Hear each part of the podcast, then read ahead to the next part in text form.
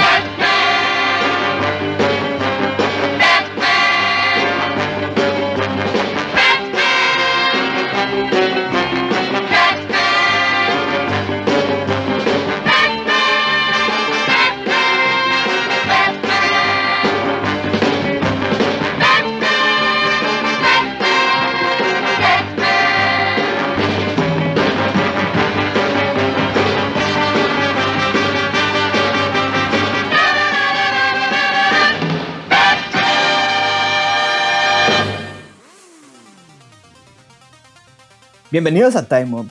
Hoy regresamos con otro episodio con nuestro viernes de podcast. Hoy hablaremos sobre Batman. Eh, y tenemos a un gran invitado, ya se los medio anunciamos la semana pasada. Él ha estado con nosotros ya en otros episodios y pues realmente creo que nos la pasamos bien cuando está aquí. Es como una fiesta. Uh, ya somos cuatro. Eh, él también es como muy fan de Batman y de los murciélagos en general, no solo pues de de este personaje. Pero pues, eh, hola Kamazots, bienvenido de nuevo a, a Time Up. Espero que te la pases bien de nuevo aquí. ¿Qué tal? Gracias Spider Dude, muchísimas gracias por tenerme aquí de nuevo. Sí, la verdad es de que sí nos la pasamos bien la última vez, que fue el tema de los gustos culposos, creo que fue el capítulo en el que estuve. Eh, no, creo que estuviste como juez eh, en el episodio de la prisión. Eh, no. así como, no. No. Sí, fue bien, sí. Fue Patricia. Tan, tan, tan. Pero, en fin, estamos felices de tenerte acá, Kamazots. Creo que ya eres básicamente un miembro honorario de Time Up.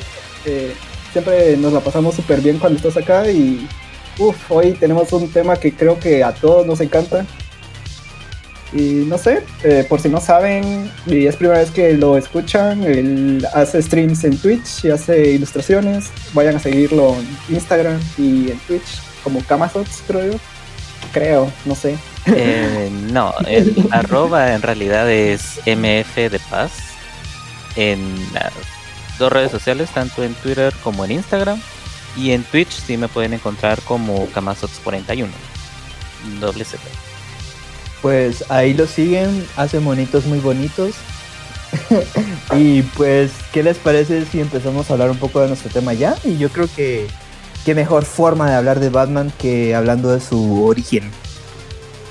Así es, vamos a empezar un poco con los orígenes de, Batman. Eh, el concepto original del personaje fue creado por Bob Kane al inspirarse en Sherlock Holmes Y en el zorro, con un borrador de una máquina voladora con alas como de murciélago eh, dibujada por Leonardo da Vinci. Eh, luego de eso, Bill Finger se unió a su trabajo para, el desarrollo, para desarrollarlo más, escribiendo así el primer guion, mientras que Kane dibujaba. Y así fue como en mayo de 1939, originalmente llamado Dead Batman, se publicó por primera vez la aparición del personaje en el número 27 de Detective Comics, volumen 1. Eh, una antología que presentaba diferentes detectives, tanto en forma de civiles como de superhéroes. Cabe resaltar de que la inclusión como co-creador de Bill Finger es algo muy reciente porque pues Bob Kane es un loquillo y pues eh, pasó años diciendo que fue el único que creó a Batman. Solo un dato ahí para tirárselos. Sí, es que yo creo que este tipo de problemas son más comunes de lo que crees, pero todo esto va ligado a la forma en que hacían las historias en ese entonces, de que todos ponían su poquito y básicamente entre los dos lo creaban, pero uno dice, no, yo lo creé porque yo hice el diseño y el otro, no, yo lo creé porque yo hice el concepto, ¿verdad? Entonces, a la larga son los dos, pero siempre está esa rivalidad de egos entre los creadores. Y creo que se da, te das cuenta más de esto con Marvel porque hasta le pusieron nombre a esto que se llamaba la Fórmula Marvel, que sacaban historias por montones y cada uno le iba poniendo su poquito, ¿verdad? Pero estamos aquí para hablar de Batman y, y sí, básicamente eso es lo que pasa cuando se discute en la creación de algún personaje generalmente. Pasa cuando trabajas en equipo, dicen aquí. Sí, trabajen solos amigos, no, no es cierto. Eh, bueno, pero en este primer número Bruce Wayne y el comisionado Gordon se encuentran conversando sobre un tal Batman. O sea, hago como que la, el énfasis porque no era como Batman juntos, sino que era Bat eh, man.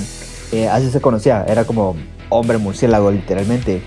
Y pues esto le intrigaba a los personajes y cuando llaman a Gordon a revisar la escena del crimen, o sea, se va y pues eh, ambos se separan, pero luego aparece el mismísimo Batman para resolver el problema, para que al final del número se revele que realmente el que estaba debajo de la capucha era Bruce Wayne. Y así comienza el legado de El hombre murciélago. Y es muy interesante porque es una historia muy simple pero muy efectiva y para eh, la aquellos tiempos era una historia muy oscura para ser un superhéroe y eso que el concepto de los superhéroes estaba yendo lentamente formado por, los cómics que iban saliendo ese año, pero pues es genial ver cómo una historia tan simple inspirada en los héroes de, de la época pulp eh, crearon a este icono que hoy conocemos como Batman.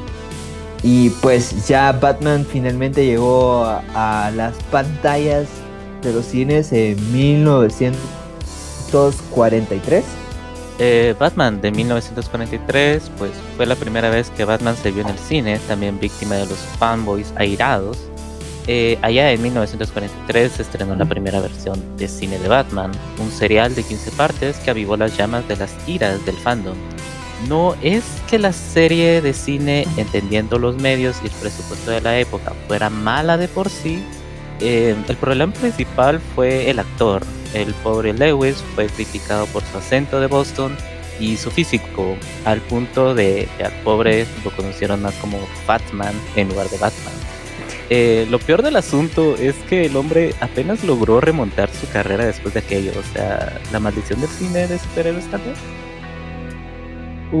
Es que hay que tener en cuenta de que este tipo de personajes eran enfocados más a los niños, ¿verdad? Y generalmente los que asistían al cine en ese entonces no eran los niños, eran las personas ya adultas, se podría decir.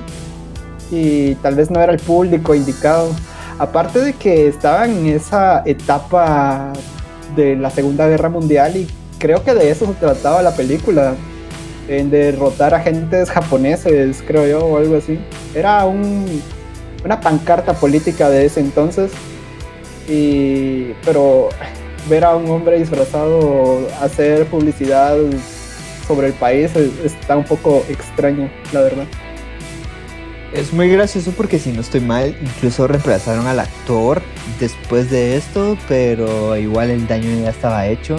Y también creo que que desde ahí empezamos a ver cómo los fanboys realmente arruinan todo. Eh, y no estoy diciendo que esta versión de Batman fuera realmente destacable, pero pues creo que, que al menos el intento y el deseo de crear una producción decente ya estaba ahí. Y pues, solo como dato, eh, antes realmente la gente no, quería eh, participar en una película de superhéroes porque sí existía este mito de que una vez eh, interpretaban, qué sé yo, a un superhéroe, su carrera en el cine se venía abajo, ya no podían conseguir ningún otro papel. Pero creo que esto está más ligado al hecho de que quedan tan eh, ligados a un papel que era muy difícil verlos de otra forma o tomarlos en serio, porque también el cine de superhéroes tomó un gran tiempo para, volverse eh, respetado, o aunque sea aceptado por, por eh, la gente en general. algo interesante de esta película es de que le agregó conceptos que hasta el día de hoy van ligados estrechamente al personaje, como lo es la Baticueva y como lo es su mayordomo Alfred. Alfred fue agregado en esta película, o sea, no fue original de, los cómics. Entonces, eh, aunque tal vez no sea la mejor adaptación, dejó algo que marcó al personaje hasta el día de hoy. Ah, vamos a avanzar un poco en el tiempo y Batman se popularizó más a través de su serie y de hecho de la serie surgió una película, estamos hablando de la década de los 60, una época de transición y eso lo podemos ver con quien interpreta a nuestro Batman, pero empecemos por lo básico. Lorenzo Semple y William Dossier, productores de la serie, eligieron a Adam West, a quien vieron en un comercial de saborizantes de leche. Y en él, en este hombre excéntrico y de complexura extraña, vieron a su próximo Bruce Wayne o Batman. Él interpretó por durante mucho tiempo, durante eh, aproximadamente 120 episodios y la película, eh, a, Bruce Wayne, a Batman, de una forma completamente diferente, eh, psicodélica, un poco pomposa y muy parodiable. y fue uno de los Batman más populares. De hecho, se podría decir que infantilizó Batman porque era muy oscuro. De hecho, en los años 60 hubo una especie como de recesión de los superhéroes. Estaban más en favor de los westerns, en favor de las historias del viejo oeste. Y él logró mantener a flote a los héroes hasta cierto punto ridiculizándolos, pero creo que se, ya se lleva muy bien con esa época que se vivió entre los 60 y los 70. Y pues eso, fue de los, de los actores que más tiempo interpretó al personaje hasta 1992 es muy interesante el hecho de que esto fuera lo que catapultara al inicio al personaje a, llegar a tener una gran, una gran popularidad, no solo los cómics. Y pues creo que fue por su, su forma de acercarse al personaje de una forma más eh, familiar, pero vemos personajes eh, incluso que no se utilizan mucho hoy en día eh, aparecer en este show y muchos eran como solo eh, personas disfrazadas, no habían poderes ni nada por el estilo. Eh, me recuerda un poquito a Scooby-Doo por el tipo de, villanos con los que se veía Batman encarados. Pero creo que esta película es donde realmente me mostró que, que Batman podía vender en otro medio porque se había quedado como un poco estancado en en series y aún si la película de 1943 eh, pues técnicamente es una película era como una serie para, para cines porque antes así se, veían las series. Pero eh, aquí vemos realmente como que a Batman en situaciones un poco más grandes y un poco más eh, divertidas también por así decirlo es muy gracioso porque esta película si tienen curiosidad de verla se encuentra aún en Star Plus. Eh, no entiendo cómo funciona el hecho de que esté ahí. Creo que es porque los derechos de distribución de esta película le pertenecen a Fox, que ahora es de Disney. Pero pues, si tienen curiosidad, por ahí está. Eh, mm, creo que es buena para pasar el rato, pero no es como grandiosa. Pero vemos a la mayoría de personajes recurrentes de, esta serie. Vemos a Catwoman, vemos al Joker, que pues creo que todo el mundo recordará a este Joker con su bigote pintadito. Sí, aquí tienes mucha razón, Spider-Dude. yo sé por qué esta película está en Star Plus. Es porque de hecho fue producida por 20th Century Fox.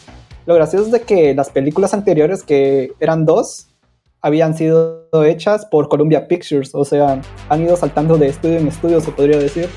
Y sí, yo creo que del Batman de antaño, este es el más reconocido, porque obviamente tiene las cosas más graciosas, se podría decir, y más eh, características, son cosas que se te quedan, y, y de hecho hasta el día de hoy han trascendido varias escenas como memes.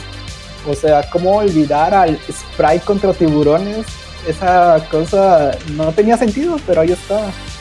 Lo gracioso es de que, por ejemplo, esta serie eh, ya era dirigida a un público más adulto, se podría decir.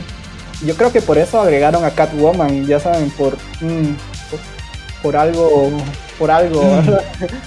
sí, porque este programa era un programa de late night, si no, si no estaba mal. O sea, lo pasaban ya en la noche, no es para que los niños lo vieran.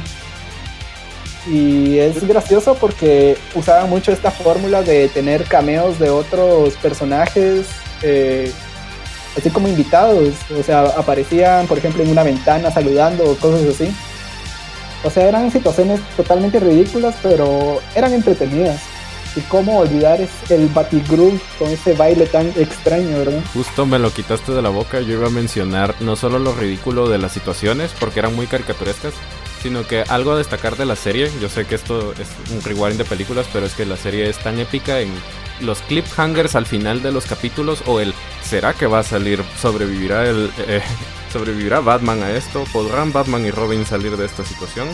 Y eh, la verdad, yo sí siento que fue bastante entretenida. Hay cosas que tal vez no han envejecido bien, pero eh, es como dijo Spider-Dude, es para pasar el rato, para desconectar el cerebro y para ver escenas de montajes muy ridículos.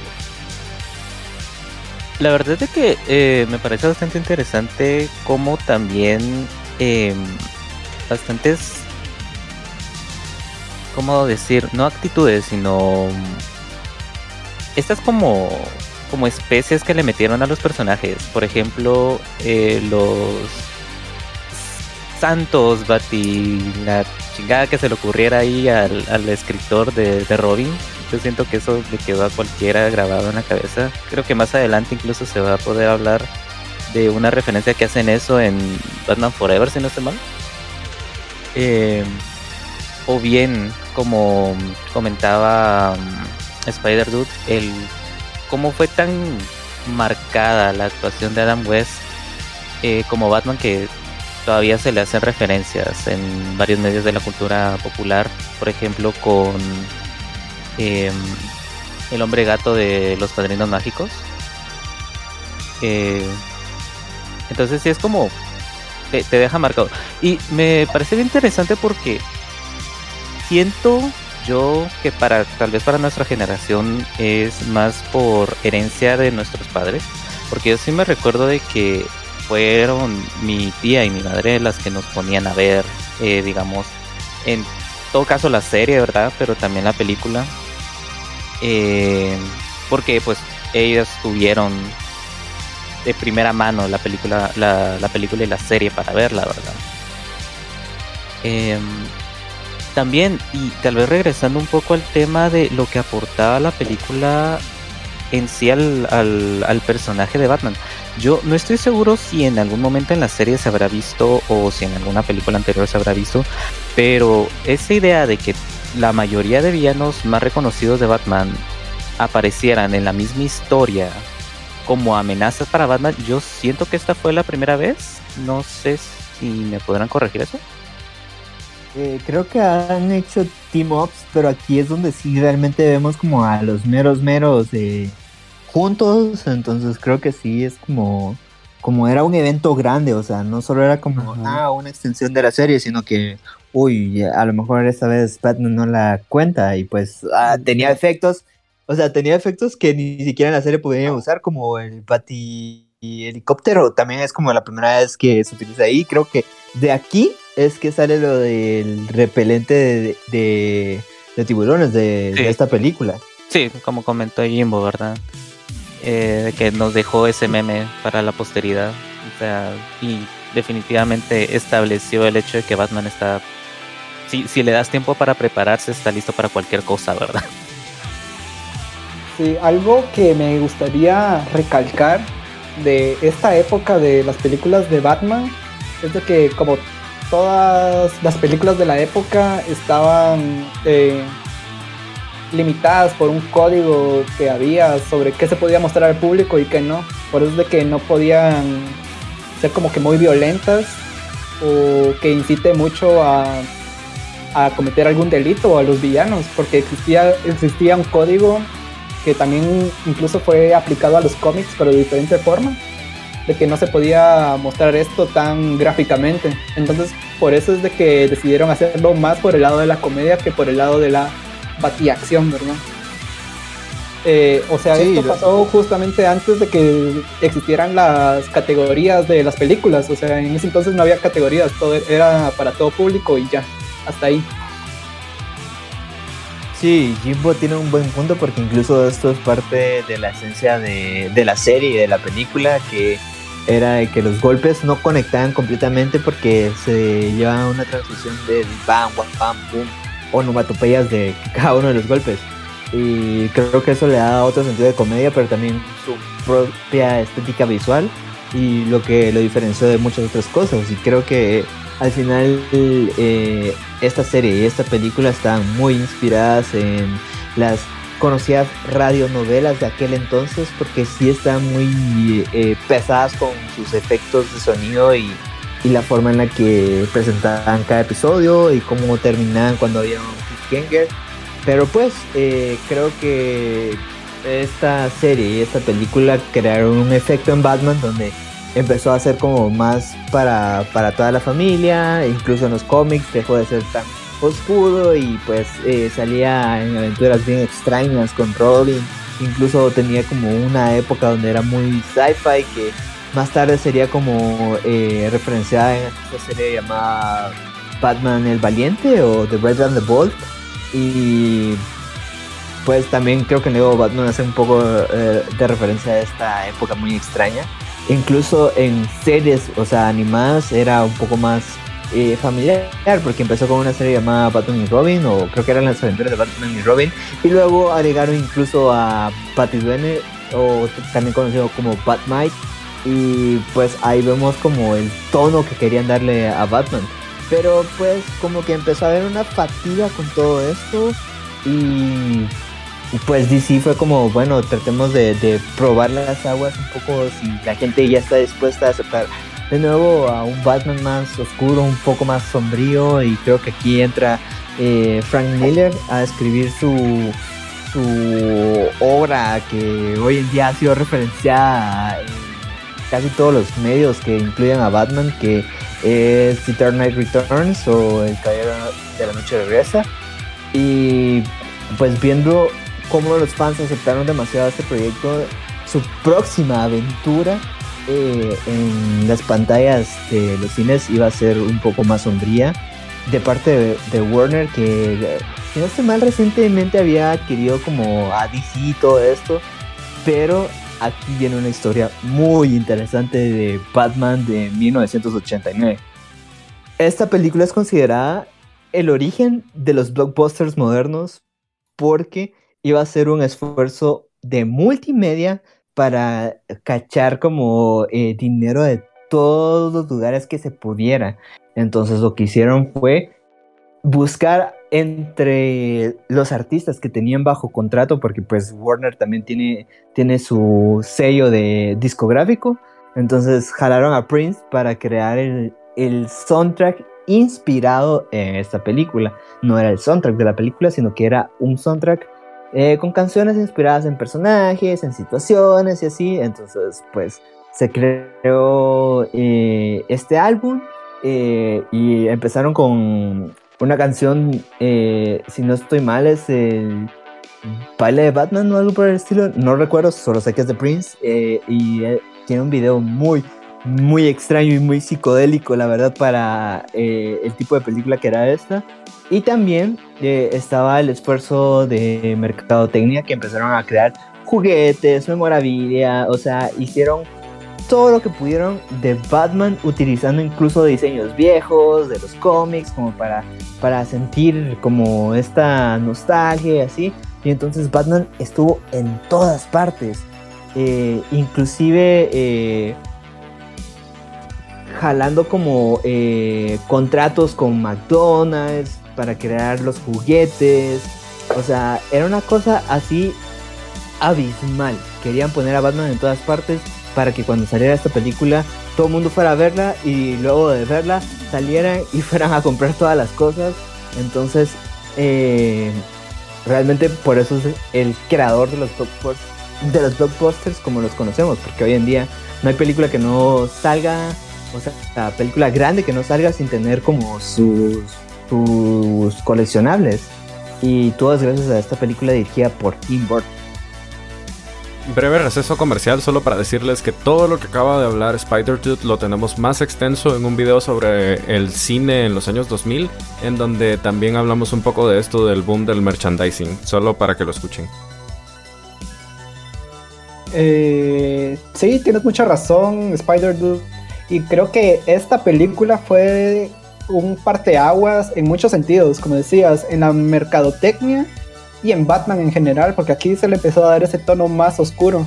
Y creo que de la mente retorcida de Tim Burton y Michael Keaton dándole cara a lo que sería Bruce Wayne y, Batman correspondientemente, ¿verdad?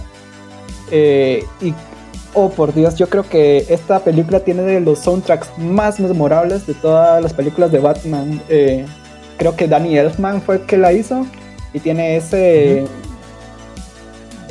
todo el feeling de lo que es Batman. Aparte que acá, como decías, eh, querían ver a un Batman más maduro. Entonces aquí se nota la violencia, pero así explícita. Yo me acuerdo que vi esto de niño y es como, uy, yo creo, me daba miedo Ciudad Gótica realmente. Miraba como una ciudad de locura, la verdad. Lleno de loquitos y, y todo eso, ¿verdad? Y creo... de que ese sería como el objetivo de Ciudad Gótica, ¿verdad? Es como Latinoamérica hoy en día, ¿no? No, por Dios, vivimos en Gótica nomás. Sí, y aquí hay tal vez de... Está el Joker favorito de muchos, que viene interpretado por Jack Nicholson. Y Jack Nicholson, oh Dios, qué rango actoral el de ese hombre. Es, es impresionante, la verdad. Y es interesante porque eh, Tim Burton eh, se vino acá a Warner a dirigir Batman después de que no era tan family friendly en Disney porque ahí es donde estaba trabajando antes. De hecho, si no estoy mal, eh, se fue por, por, eso mismo, porque les parecía demasiado bizarro y creo que había dejado el storyboard de lo que iba a ser Frankenweenie, que nunca se realizó hasta como 10 años después. Y es interesante porque antes de hacer Batman había hecho una película jodidamente retorcida que fue Beetlejuice. Y justamente eh, Michael Keaton protagonizó a Beetlejuice. Entonces ya es como que tenían esa sinergia para, para trabajar juntos, ¿verdad? Justo todo eso estaba pensando ya de cuál fue primero, si Batman o Beetlejuice, pero sí, Beetlejuice es del 88, si no estoy mal. Es como por del 85 o algo así, y creo que Batman es del 89, no estoy seguro, pero más o menos. Eh, pero sí, por Beetlejuice es de que Tim Burton fue contratado para ser Batman, porque también fue una película distribuida por Warner. Y pues a los meros cabezones les gustó mucho como su estilo gótico, y su forma de crear mundos y por eso es de que les sirvió mucho a la hora de crear eh, esta gótica que no es como ninguna de las que hemos visto hasta el día de hoy, ¿verdad? Porque tiene como su, su feeling de que no es una ciudad en la que podamos estar y ese es el punto de todos estos superhéroes de DC que, que cada uno una de sus ciudades es diferente, no es, no es una ciudad eh, de, del mundo que nosotros conocemos, sino que es una ciudad ficticia. Y por eso es de que Gótica debía sentirse diferente. Y creo que lo lograron, la verdad, lo lograron. Sí, eh, gótica retorcida y como, como decía como decía Jimbo, hasta daba miedo salir a la calle porque tenía ese estilo no solo gótico, sino que también como distópico, futurista, con esos rascacielos y las formas tan retorcidas que siempre usa Tim Burton en su producción. Eh, que yo creo que a partir de ahí ese fue como el sello que le querían dar a Ciudad Gótica durante, durante, durante todos los años 90 porque en las demás películas se siguió utilizando un estilo similar, por lo menos en la ciudad. No, sí, definitivamente el concepto de, Ciudad Gótica, ese concepto de Ciudad Gótica sí se vio repetido en las demás entregas de esta, ¿qué se podría decir? Disque saga. De aquí a Batman y Robin, ¿no? Es que eh, creo que después de Batman Returns ya no lo ya no quisieron que Tim Burton siguiera dirigiendo porque era muy bizarro ah, y, cambiaron el tono totalmente a partir creo que de Batman Forever, pero sí, era básicamente lo mismo, pero ya no eran los mismos actores. E, es, es raro. Sí, pero bueno, eh, si quieren les cuento un poco de la historia de por qué fue esto, pero pues va, vamos a la siguiente película que es en 1992, donde sale. Si seguimos el orden, llegamos ahí, dice. Exactamente, en 1992 eh, aparece eh, Batman Returns, eh, otra vez con el mismo equipo. Aquí Batman se enfrenta contra el villano el pingüino. Aquí vemos a un pingüino que nunca se había visto antes.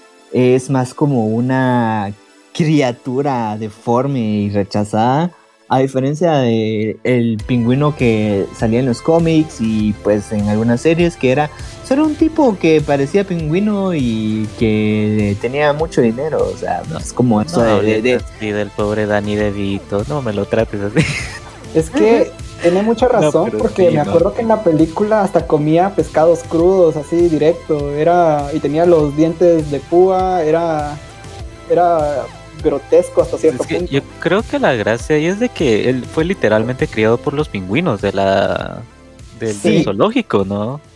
Sí, porque lo abandonaron en una cloaca y se fue como eh, flotando hasta llegar al área de los pingüinos. dice aquel.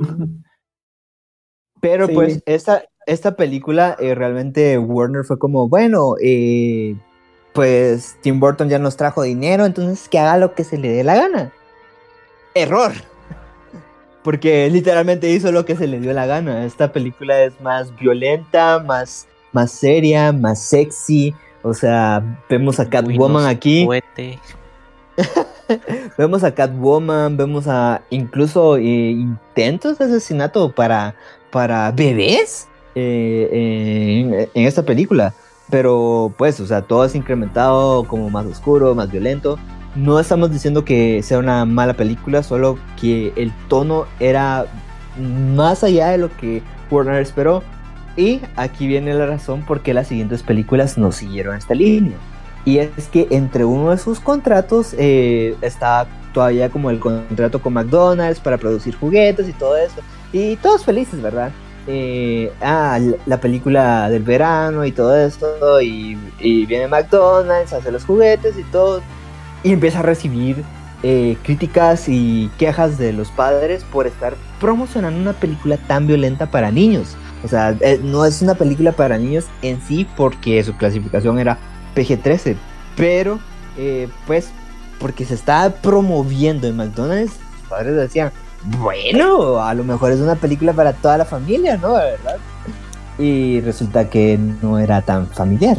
Entonces McDonald's sí fue como, miren, como que ya no vamos a volver a renovar el contrato porque no era lo que esperábamos, no, quería, no queremos eh, patrocinar una película tan vulgar, entonces bye bye. Entonces ahí Warner fue como, sí, bueno, eh, creo que tenemos que cortar a Tim Burton y vamos a traer a alguien más, entonces por eso de aquí en adelante el tono es un poco más divertido, más familiar, más, más, más parecido al Batman de los 60s. ¿Alguien quiere pensar en los niños? Sí, tienes mucha razón. Pero, o sea, la siguiente película en la lista es Batman Forever. Y lo interesante de esta película es de que, como decías, ya no fue dirigida por Tim Burton. Pero al parecer todavía tenían contratos con él. Así que él fue productor nada más. Que fue dirigida por Joel Schumacher, si no estoy mal. Eh, la verdad no, no lo reconozco de algún otro lado. Pero sí, aquí es todo más como para caerle bien a la chaviza, ¿verdad? Y lo interesante de, de, este actor es de que ya no fue Michael Keaton, sino fue Val Kilmer, que la verdad ya solo lo topo por la película biográfica de los Doors que sacaron, él hizo a Jim Morrison, y de ahí lo conozco nada más, pero mmm, no sé, si no estoy mal, también aquí fue la primera vez de, donde aparece con, con Robin, ¿no? Sí, sí, aquí aparece Robin y creo que también se cuenta el mero origen de Batman, porque es gracioso porque eh, todas las películas de Tim Burton se evitó hablar del origen, o sea, es como los fans ya saben de qué trata, pero aquí es como, mmm, tenemos flashbacks a esto. Yo creo que esta película no es tan, tan, tan mala como muchos la hacen ver, eh, pero tampoco es tan, tan, tan buena. Sí, Siento es... que cumple con el papel de entretener, ¿verdad? Que es el objetivo de la película te entretiene, pero de nuevo, no es que tenga un guion sumamente complicado. Eh, la, la, verdad estaba viéndola hace poco justamente para...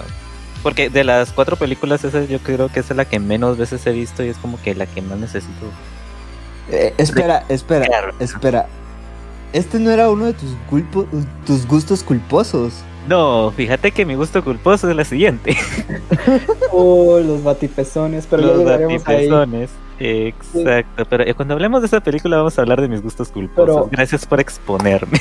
Spider Dude, eh, yo creo que tengo la respuesta a lo que decías de que nunca contaron en sí por parte de Tim Burton los orígenes de Batman y es porque inicialmente, si no estoy mal, Tim Burton se basó en la primera película en el cómic de Alan Moore de The Killing Joke que narraba más eh, los orígenes del Joker que de Batman. Entonces en eso se, se enfocaron. Por eso que muestran de que cayó en un en ácido y eso lo volvió loco, etcétera, ¿verdad?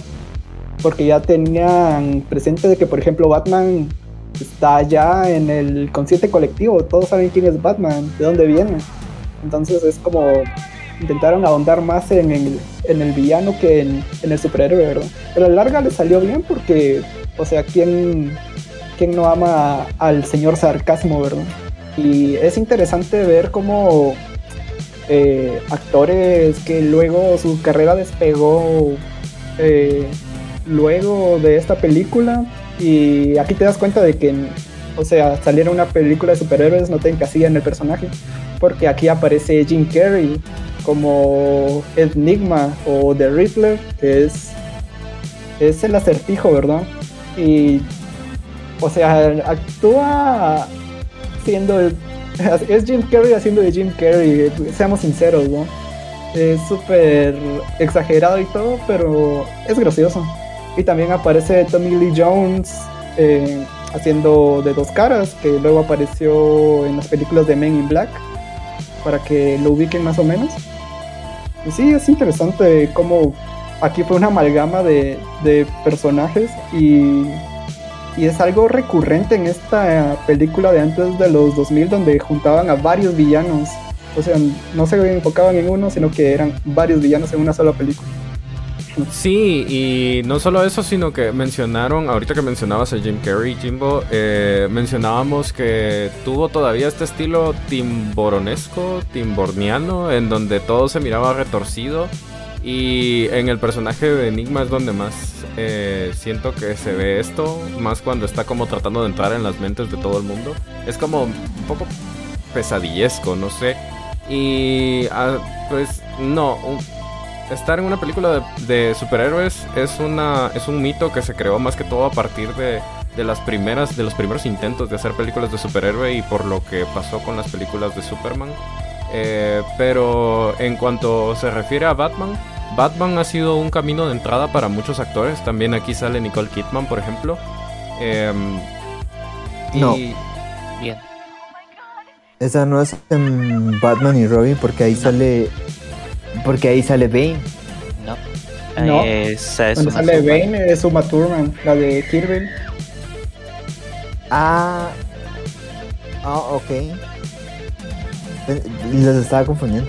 Ah, Pero- no tengas pena. Bueno, la cosa es de que eh, lo mismo pasa con la serie. En la serie salieron muchos actores que fueron famosos, y no solo actores, sino que también presentadores de televisión y, y de la cultura pop de los años 60. Y vamos a ver esa tendencia en, en otras películas. O sea, Batman se ha caracterizado por tratar de tener un buen cast, aunque sea una película, pues sea la película que sea.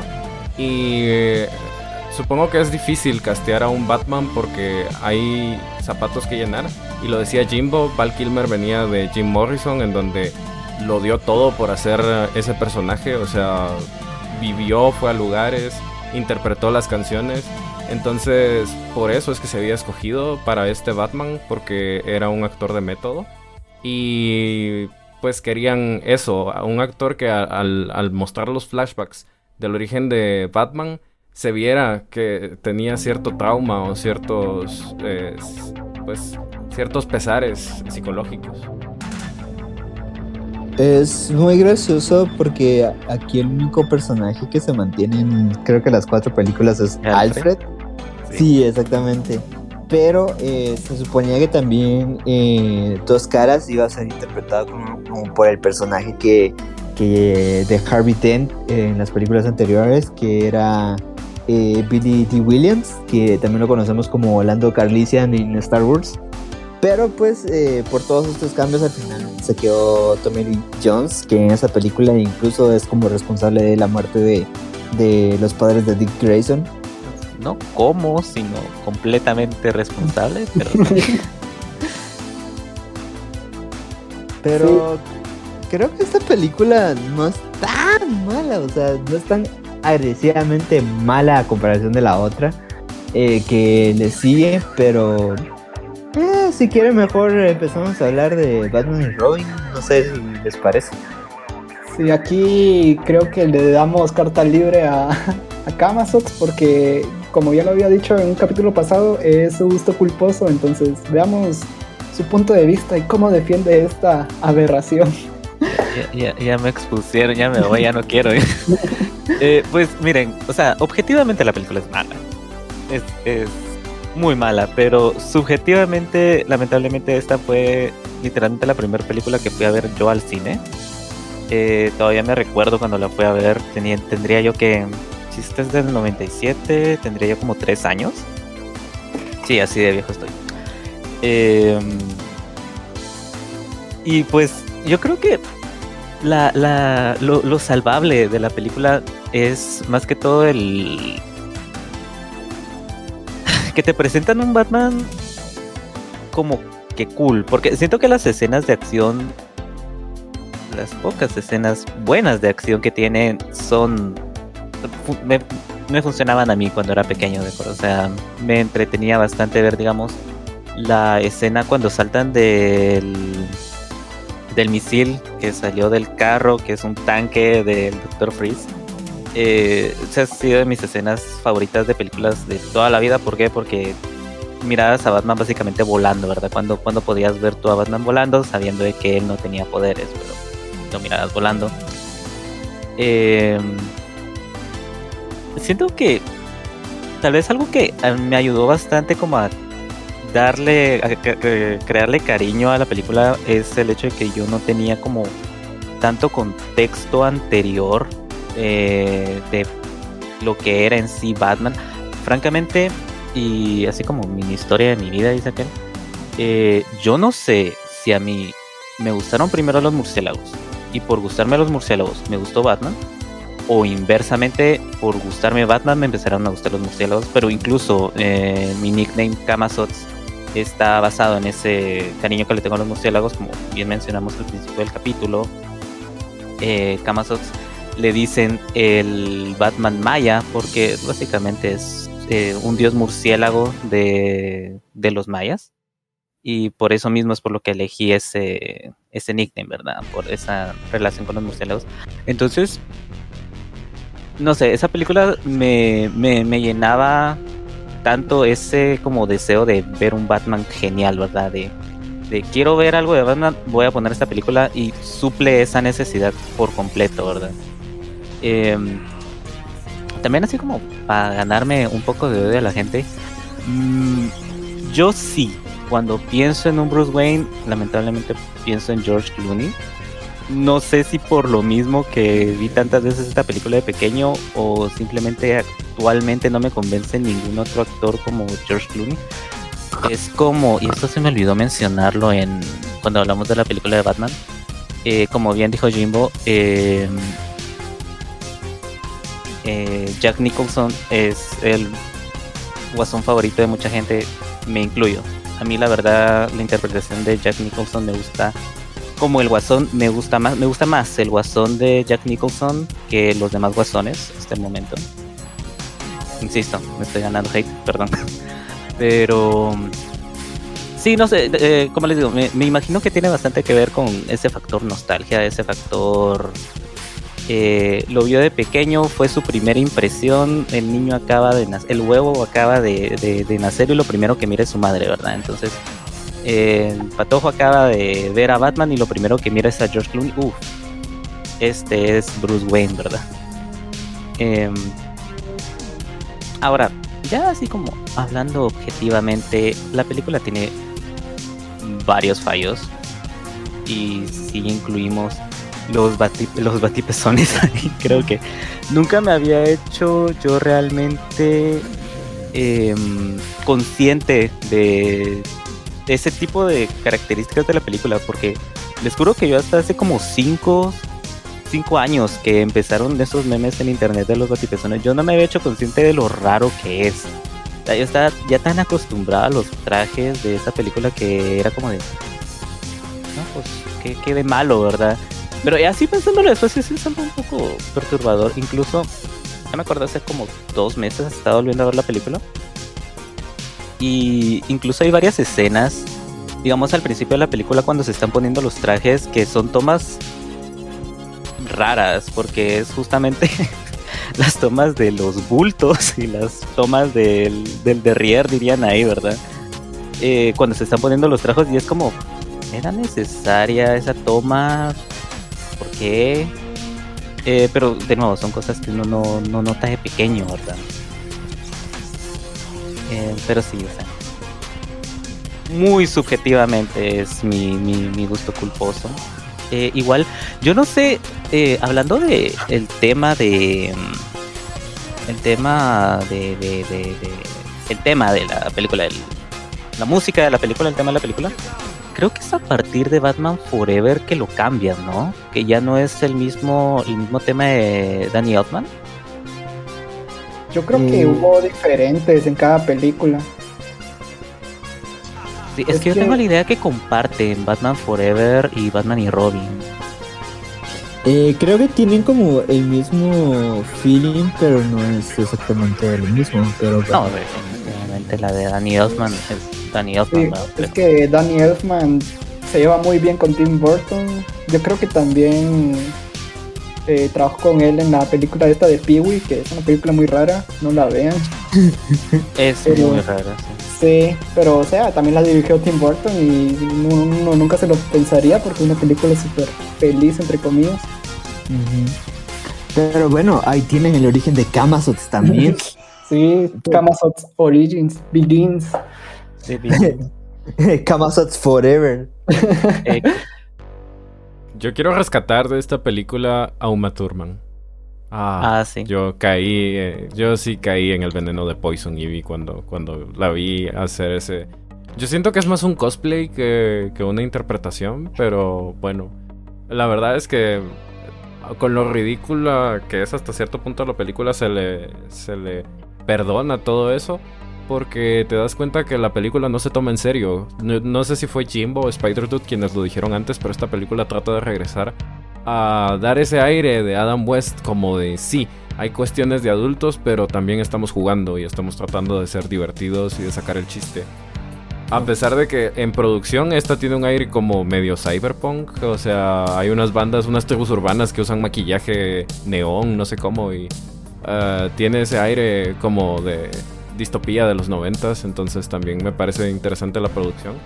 Eh, hay unos cuantos renders chileros de la ciudad y hay otros que se ven muy falsos, que yo podría hacer eso en Blender, pero eh, yo creo que todo en conjunto trata de hacer eso, de ser una película ligera y... Mm, bueno, trataron de seguir una receta para hacer un blockbuster. Por algo eh, contrataron a George Clooney, que estaba tan de moda en ER. De hecho, estoy viendo ER otra vez. y pues ahora tiene más sentido. Y sí, eh, para verla, para pasar el rato, es muy entretenida. A mí me pasó como, como a Kamazots y cuando la miraba de niño, a mí me parecía cool la película. Eh, después cuando ya salió la saga del Caballero de la Noche me quedé como... Mm, mm, oh, sí. Pero... Es pues, que lo mirábamos con ojos de niños, o sea, y ahora lo vemos con ojos de críticos mamadores de internet amargados, ¿no? ¿Saben? Es bien curioso porque algo similar me pasó, pero eso de cuando miras una película seria de tu del personaje y te das cuenta de que, oh, esto es lo que realmente el personaje debería ser a mí me pasó, eh, y así como enorme paréntesis, eh, con las películas de Godzilla. Yo la verdad Godzilla nunca le había agarrado así como un cariño o un respeto, sino hasta que vi la película del 2014. Y fue así como de, oh, oh, ok. Mm. Ok. Bueno, y eso que esa película no es tan buena, en mi opinión, ¿verdad? Pero pues entiendo a lo que te refieres, o sea, cuando ves una película más eh, hecha como para hacer una historia eh, tomada en serio, eh, uno sí dice, oh, bueno, esto es para niños y esto es para, para gente que hombres. se toma... Pero, pues, en mi opinión, Batman y Robin y también Batman por, siempre no son tan malas. Son películas que uno ve en familia tal vez y creo que ese era su punto. Al final era un un vehículo para la mercadotecnia, porque yo recuerdo que Pepsi en especial, eh, con Batman y Robin, en todas partes tenían algo de esto y creo que los juguetes eh, se vendían, eh, hacían morir por todas partes. Yo recuerdo tener juguetes de, de, esta película y me gustaba mucho el diseño que estaban inspirados en los trajes que utilizaban al final Batman y Robin. Pero pues me parece muy gracioso el título de esta película porque aquí también es la primera vez que vemos a, a Batichica o Batgirl. Creo que es una película que tiene demasiadas cosas extrañas también, como al Alfred virtual, que es casi como el equivalente de nuestro Loquendo. no sé, y pues si algo le tengo que aplaudir a esta película es su estética eh, neo-urbana, es una pesadilla así como como cuando uno piensa en, luces neón, de verdad. Y que tomó mucho de, inspiración de las películas, de la película y de la serie de Adam West, porque si se dan cuenta, incluso Bane tiene a su a sus matones y todo eso, que es como un algo muy clásico de, de esa época, ¿verdad? Sí, yo creo que esta esta ciudad gótica es más o menos a lo que eh, se plasmaba en The Dark Knight Returns, donde ya era todo super cyberpunk, esa cosa. Y hay que destacar el increíble cast que tenía esta película para hacer una película tan mala, en mi opinión. Porque, o sea, tenía a George Clooney, tenía a Uma Thurman, tenía a Arnold Schwarzenegger haciendo a Mr. Freeze. Y tenía a Alicia Silverstone, que ese entonces era la belleza juvenil del momento. Creo que la mayoría de personas la ubica por el video de Crazy de Aerosmith. Es ella la que aparece ahí, ella es Batichica. Y es interesante también eh, cómo intentaron introducir a Mr. Freeze a, a estas películas, porque generalmente eran villanos planos, son malos, son malos, fin. Pero aquí no sé cómo llamarlo, si un villano con una justificación, un villano por necesidad porque realmente lo único que quiere es eh, tener de vuelta a su esposa, ¿verdad? Entonces hacen que intentemos empatizar con él y me recuerdo que de niño sí fue como, ah, sí, sí te pega en el corazoncito cuando notas que está sufriendo por, por su esposa, ¿verdad? Y eh, intentaron hacer como un villano más humano, se podría decir, no tan plano como hoy soy malo porque soy el villano y, ahí se acabó, ¿verdad? Pero bueno, eh, aunque los números para esta película no fueron tan malos y creo que sí siguió vendiendo y generando dinero. Eh, la crítica realmente fue como mm, estas películas ya están muertas y creo que ya parecía que el público no estaba tan interesado en Batman entonces Warner pasó años tratando de, desarrollar varias películas, entre las que estaban en planes de realizarse era una adaptación de Batman Beyond o Batman del futuro, como lo conocemos aquí en Latinoamérica. También hubieron planes de hacer eh, Batman Año 1 y nada funcionaba hasta que finalmente Christopher Nolan apareció en la mezcla y empezó a trabajar con eh, de David S. Goyer para crear esta trilogía que hoy en día todo el mundo conoce, que es la trilogía El Caballero de la Noche, que finalmente vería su primera película en 2005 con Batman Begins. Eh, yo creo que esta es, eh, bueno, no es mi película favorita, pero sí eh, me gusta mucho esta línea de películas porque aquí abordan el origen de Batman de una forma más como introspectiva y desarrollan varios personajes que vemos como cómo se originan. O sea, lo del origen de los personajes ya lo veíamos desde, desde antes. O sea, por ejemplo, en, en, la película de Tim Burton, en donde sale el pingüino, se mira desde que es un bebé, pues. Eh, pero me gusta cómo abordan aquí el origen y cómo a pesar de que tienen un origen, eh, los personajes siguen siendo como... por lo menos los villanos sí tratan de ser lo más villanos posible, mientras que los demás personajes son muy grises, muy al borde de lo que es legal o lo que es justo. Y también nos muestran una ciudad gótica que es más corrupta, más materialista eh, no es una distopía, pero sí es una ciudad factible. O sea, podría ser una ciudad del mundo en este momento. Wow, en este momento, en donde vivimos una pandemia, una guerra y, tantas cosas. Es completamente factible que exista una ciudad gótica como la que nos presentan acá.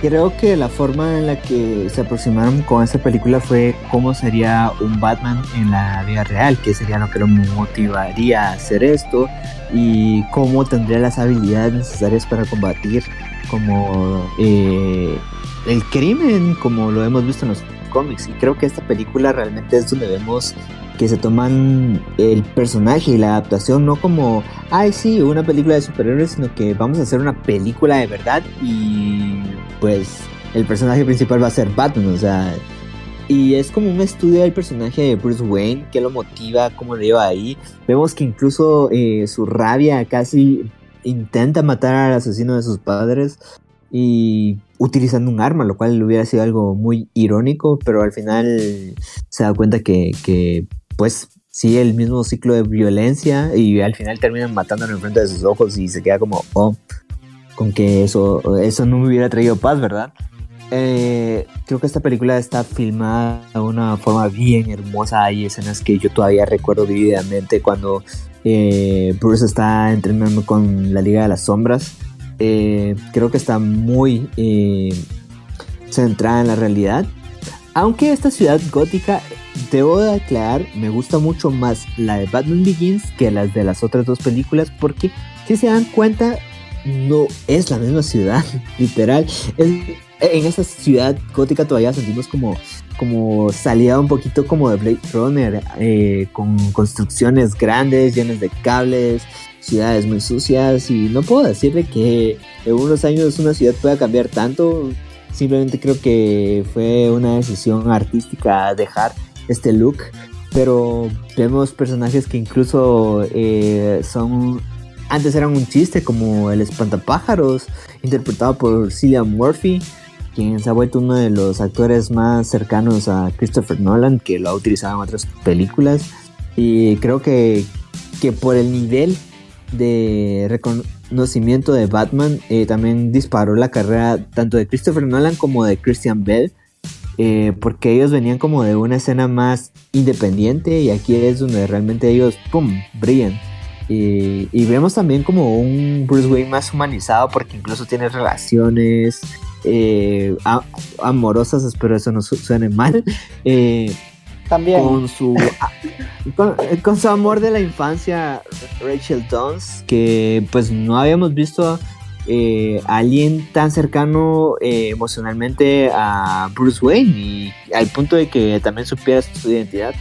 Eh, vemos a un Alfred como un poquito más como una figura paterna, pero también como capaz de ayudar y echándose uno que otro chiste sarcástico. Pero creo que realmente esta película es genial. Me gusta mucho cuando eh, al, final tienen, bueno, casi al final tienen que intentar escapar de la, mansión en llamas y también el diseño del Batimóvil, que es el Tumblr, si no estoy mal, está inspirado en un tanque del ejército, donde vemos de nuevo esta, esta sensación de crear un Batman realista, ¿verdad? Sí, esta película que es el inicio bueno, para mí de las mejores películas de Batman que existen. Y creo que esta trilogía en general es la favorita de, todos hasta el momento. Y es interesante también cómo meten villanos que para la mayoría son eh, desconocidos. Por ejemplo, Ra's al Ghul, creo que no muchos lo conocían hasta que entró acá siendo el líder de, del clan de las sombras, ¿verdad? Y incluso, bueno, obviamente no tiene temas tan fantásticos como en los cómics. Por ejemplo, eh, en este caso, el, pozo de Lázaro, que él realmente ha vivido por tanto tiempo porque siempre revive ahí. Y aquí se nota más como si fueran flashbacks que tiene Bruce Wayne. O sea, lo intentaron alejarse más de la ficción lo más posible de la ficción, yo, hacerlo así lo más factible. Y creo que esto viene dado por mano de, de Christopher Nolan, porque si saben, su estilo es hacer las cosas súper complejas, pero que aparte de ser súper complejas, que cuadren siempre al final. Eh, tienen ese estilo de hacer las cosas más enrevesadas de lo necesario también a veces, ¿verdad?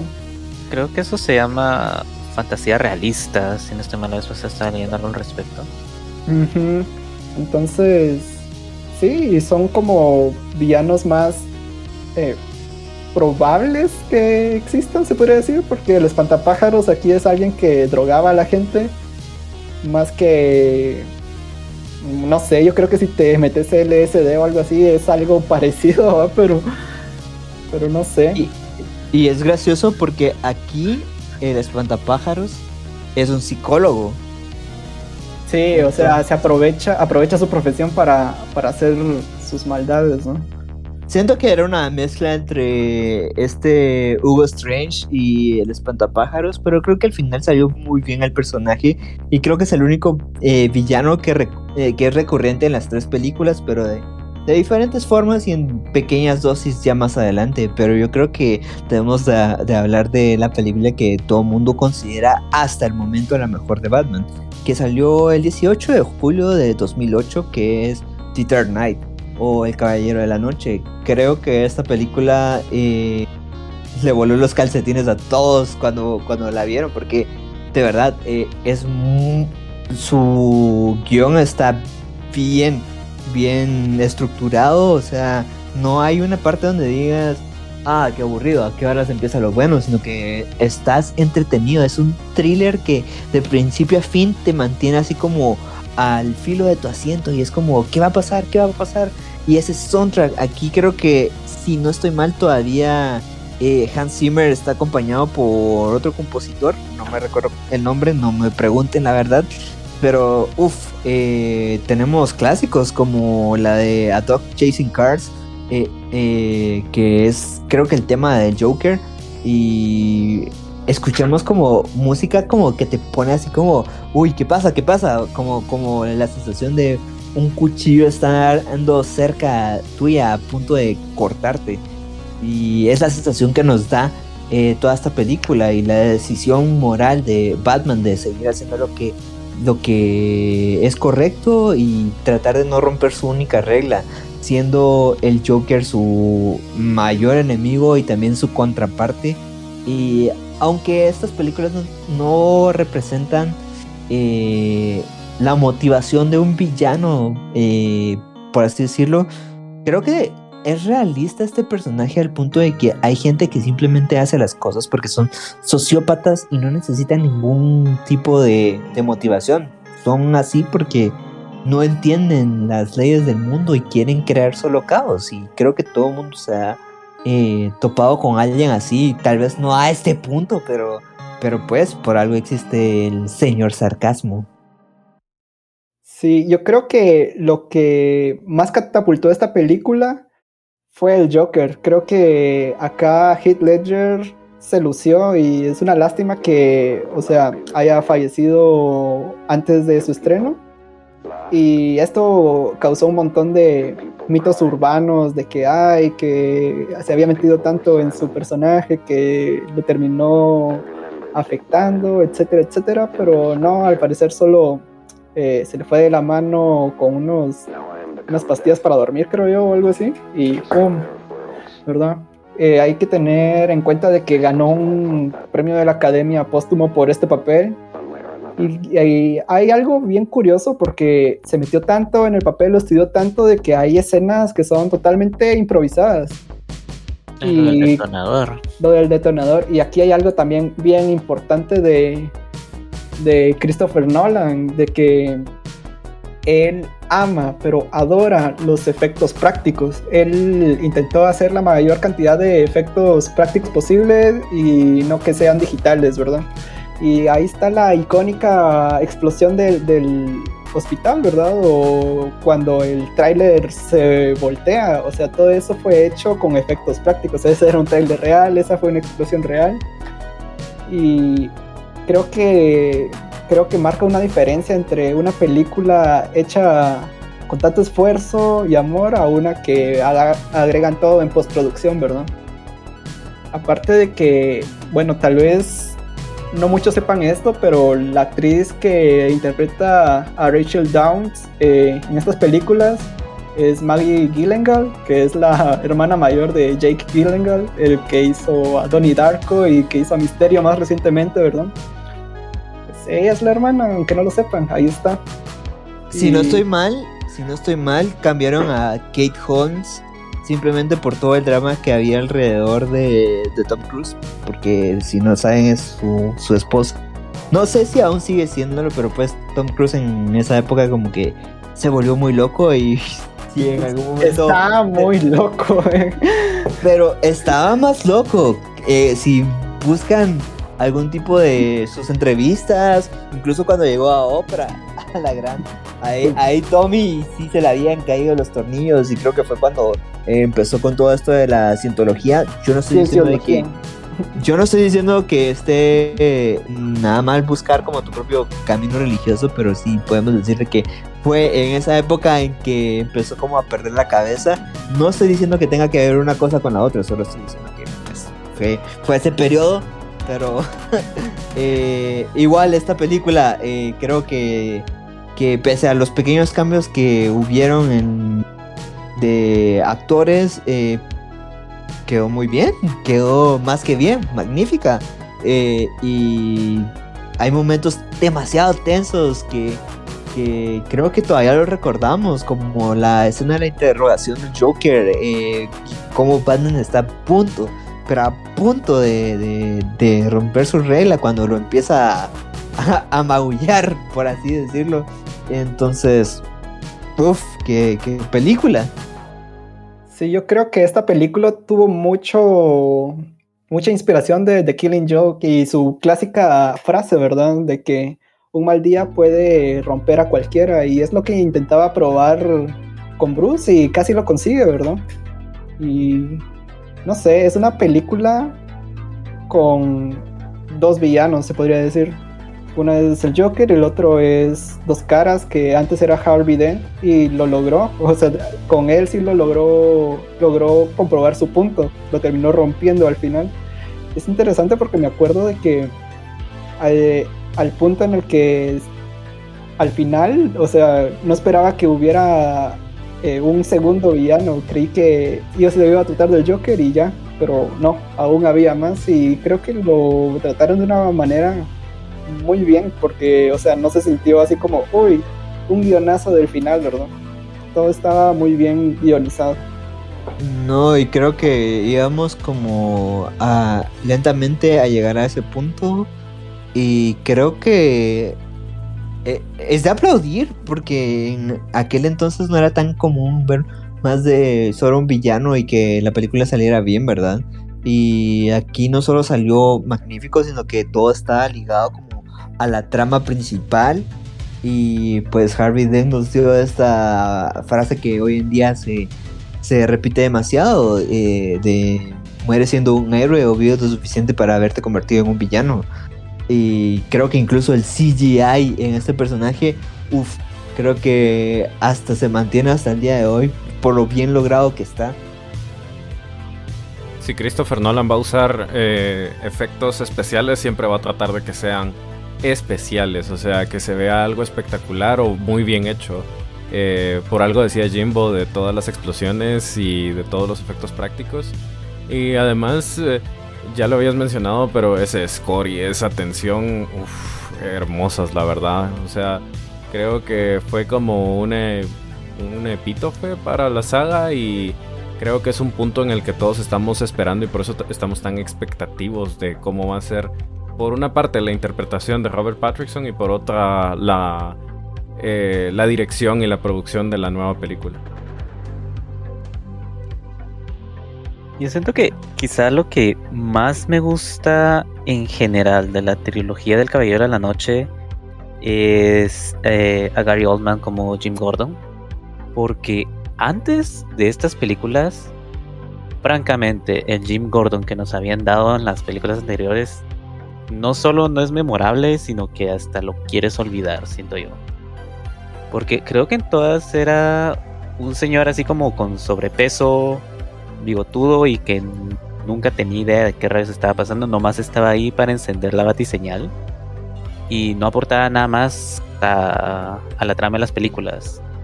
En cambio aquí y específicamente en El Caballero de la Noche es, es tanto un desarrollo para, para Batman como para Jim Gordon de cómo se convierte en el comisionado, ¿verdad? De cómo eh, afecta a un policía directamente a la situación actual de Ciudad Gótica, porque ya vemos que la escena al final es todo este dilema de, de Harvey Dent queriendo asesinar a su hijo, ¿verdad? A sus hijos, creo que a los dos se lleva. Em, creo que al final lo que intentaba hacer quizá Christopher Nolan en sus películas fue utilizar a Jim como el elemento más humano, el elemento que no tiene una máscara, ¿verdad? El elemento que no es un villano, el elemento que no se esconde detrás de una máscara y que se ve realmente directamente afectado por la situación de Ciudad Gótica y cómo crece el personaje bajo esta bajo estas situaciones, ¿verdad? Entonces, la verdad me, me, gusta mucho el personaje de Jim Gordon en, en estas tres películas, ¿verdad? Sí, le dieron mucho más protagonismo también, porque antes eh, solo aparecía, como decías, eh, medio le decía algo en el tejado a, a, Batman y ahí se acabaron sus líneas. Y qué bien que lo hicieron de esta forma, porque Gary Oldman, uff, qué actorazo con una filmografía impresionante. O sea, era. Real de Kung Fu Panda. Es, es, es, eh, ¿Cómo se llama este? Sirius Black en, ah. Harry Potter, es Drácula de Bram Stoker, o sea... El villano del quinto elemento. Sí, o sea, tiene un montón de papeles y en todos los hace bien, entonces aquí no fue la excepción. Y como decías, eh, básicamente él es la otra mitad de, de lo que fue Harvey Dent en esta película, porque, o sea, literal, eh, James Gordon pudo haber terminado como él si, si le hubiera pasado lo mismo. Porque, como decías, era una persona humana que intentaba enfrentarse a las injusticias eh, de la forma más normal posible, a pesar de que todo el sistema estuviera corrupto y, y creo que en año 1 es donde ahondan más esto, donde él justamente lo acaban de transferir y, y su, y su pareja de policías, porque siempre son como parejas, es una persona súper corrupta. Pero no sé, creo que esta es la favorita de muchos y lo tiene bien merecido. Bueno, eh, luego terminamos la trilogía con eh, The Dark Knight Rises eh, o El Caballero de la Noche Asciende. Creo que esta película no es tan bien recordada por el simple hecho de que viene después de, de Magnum Opus de Christopher Nolan a la hora de dirigir a Batman. Y pues la verdad es que no es mala, pero creo que tiene problemas en su edición porque hay cosas como que están mal cortadas, o sea, para que yo lo note ya es como muy, muy, muy obvio, ¿verdad? Eh, pero pues vemos eh, escenas muy, muy buenas porque inicia estruendosamente esta película con una escena que hasta el día de hoy me sorprende que la hayan filmado realmente, que que es este atraco a un avión, o sea, imagínense. Y vemos a Bane, a un Bane mejor que el Bane que vimos en los noventas, que pues solo era músculos, pero aquí es músculos y cerebro como en los cómics. Y vemos eh, también referencias a los cómics como Nightfall, donde a Batman le rompen su espalda. Cosa que pasa también en esta película y creo que el, el riesgo que hay para todos es mayor que en las demás películas y pues vemos finalmente un final feliz por así decirlo para Batman y una conclusión satisfactoria creo yo para esta trilogía sí esta película eh, yo creo que es una buena película pero eh, la anterior dejó la barda demasiado alta, demasiado alta. O sea, por eso es de que eh, la primera y la tercera no se ven tan impresionantes porque la segunda es súper buena, pero eso no lo hace una mala película. Y sí, como dices, hay un final entre comillas feliz que no se explica muy bien, al final solo sucede y aquí hay eh, dos adiciones a la Batifamilia, se podría decir, que es eh, Catwoman interpretado por Anne Hathaway y supuestamente un Robin protagonizado por Joseph Gordon-Levitt, que solo son como pequeños guiños, ¿verdad? No es como que realmente tengan mucho, mucho protagonismo.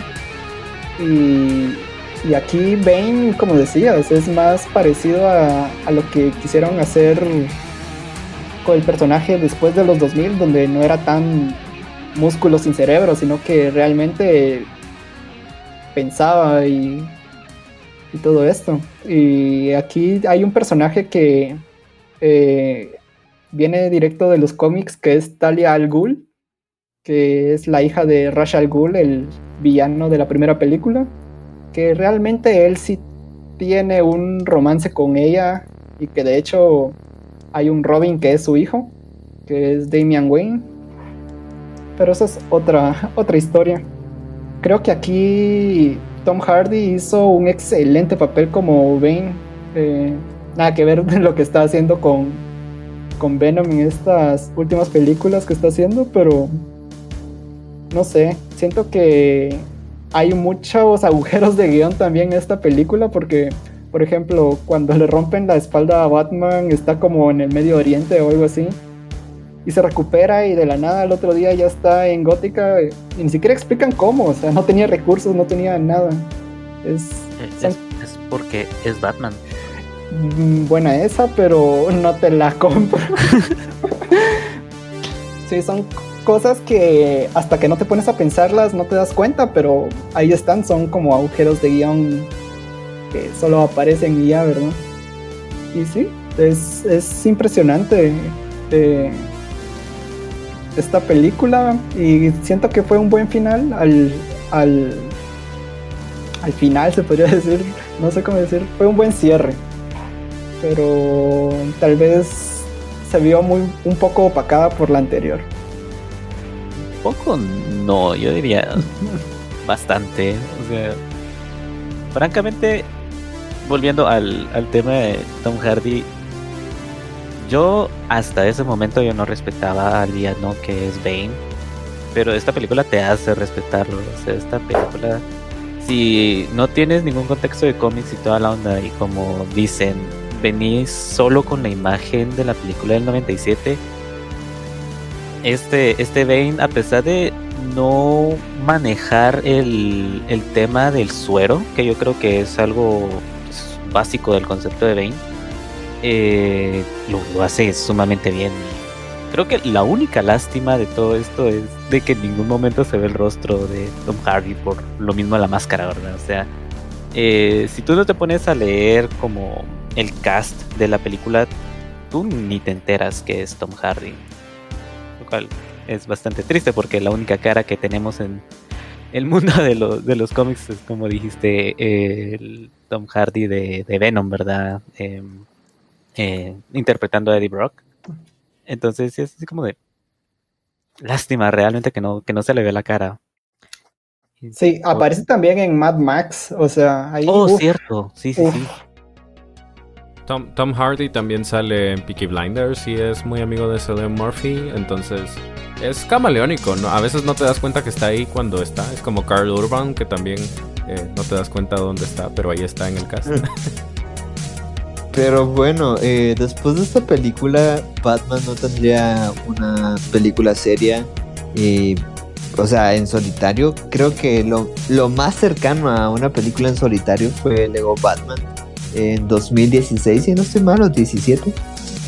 Pero, pues, eh, de ahí lo vemos de nuevo en el cine con una aparición así que mmm, todo mundo ha estado esperando desde que se empezaron a hacer películas de superhéroes que es Batman vs Superman, el origen de la justicia o Dawn of the Justice.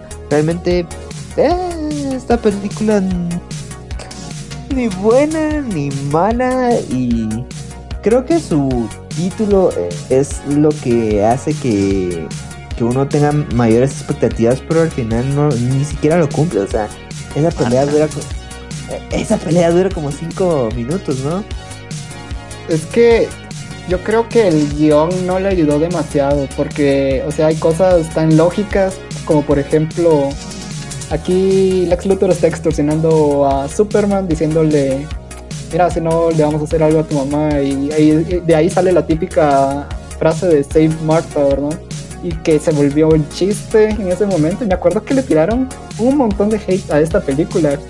Y hasta cierto punto injustificado porque hay, obviamente no es buena, pero o sea, le empezaron a tirar hate solo por tirarle hate. Yo me acuerdo, me acuerdo perfectamente y hasta estas pá páginas que califican películas tenían calificaciones súper bajas.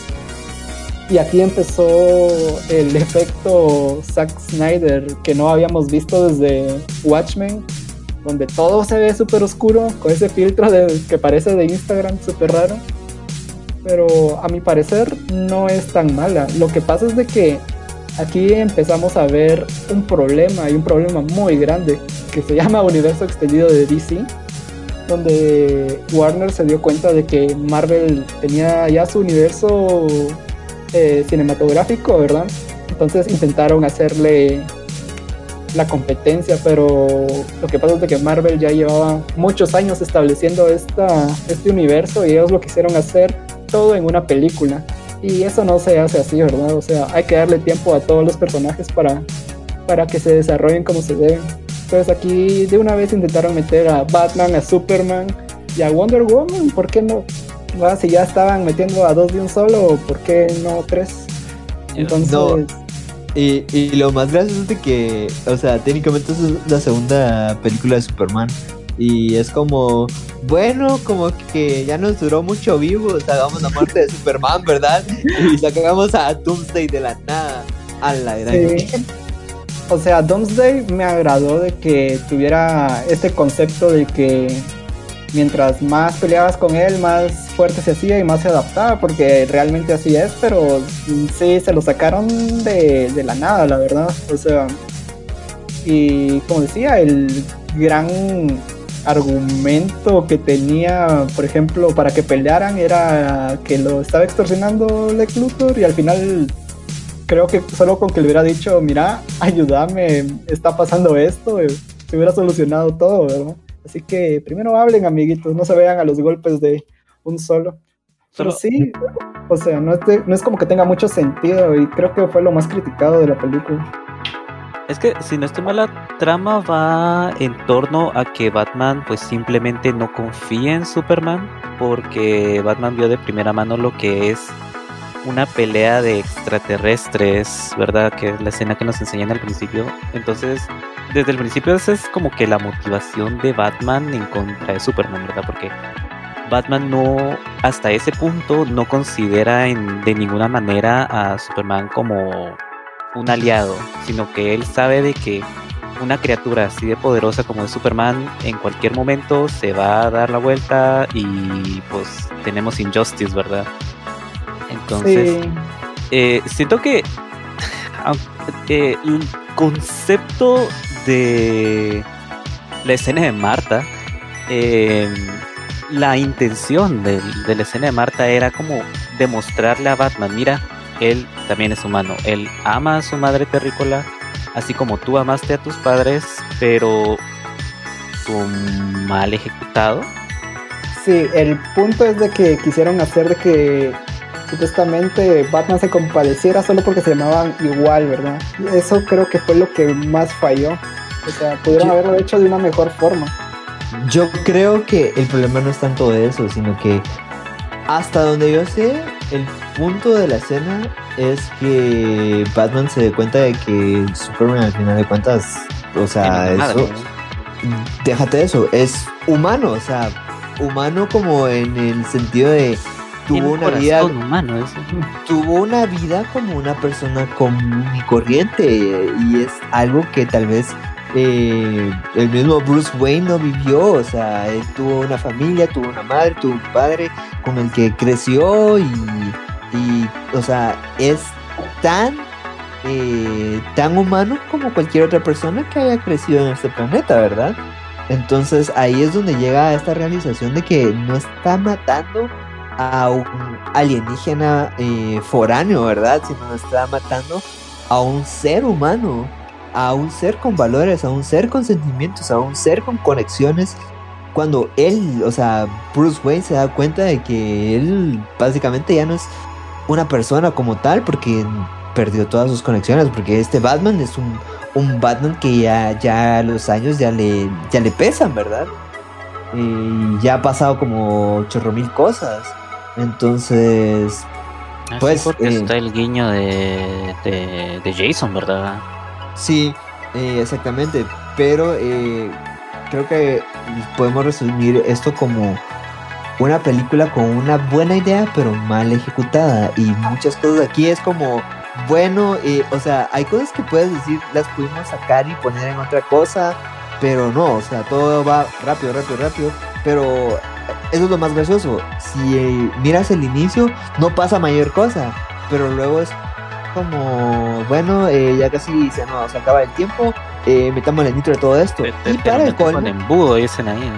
Y para el colmo, eh, esta película eh, funciona más incluso en su corte del director que dura creo que tres horas. Esta dura dos horas y media, si no estoy mal.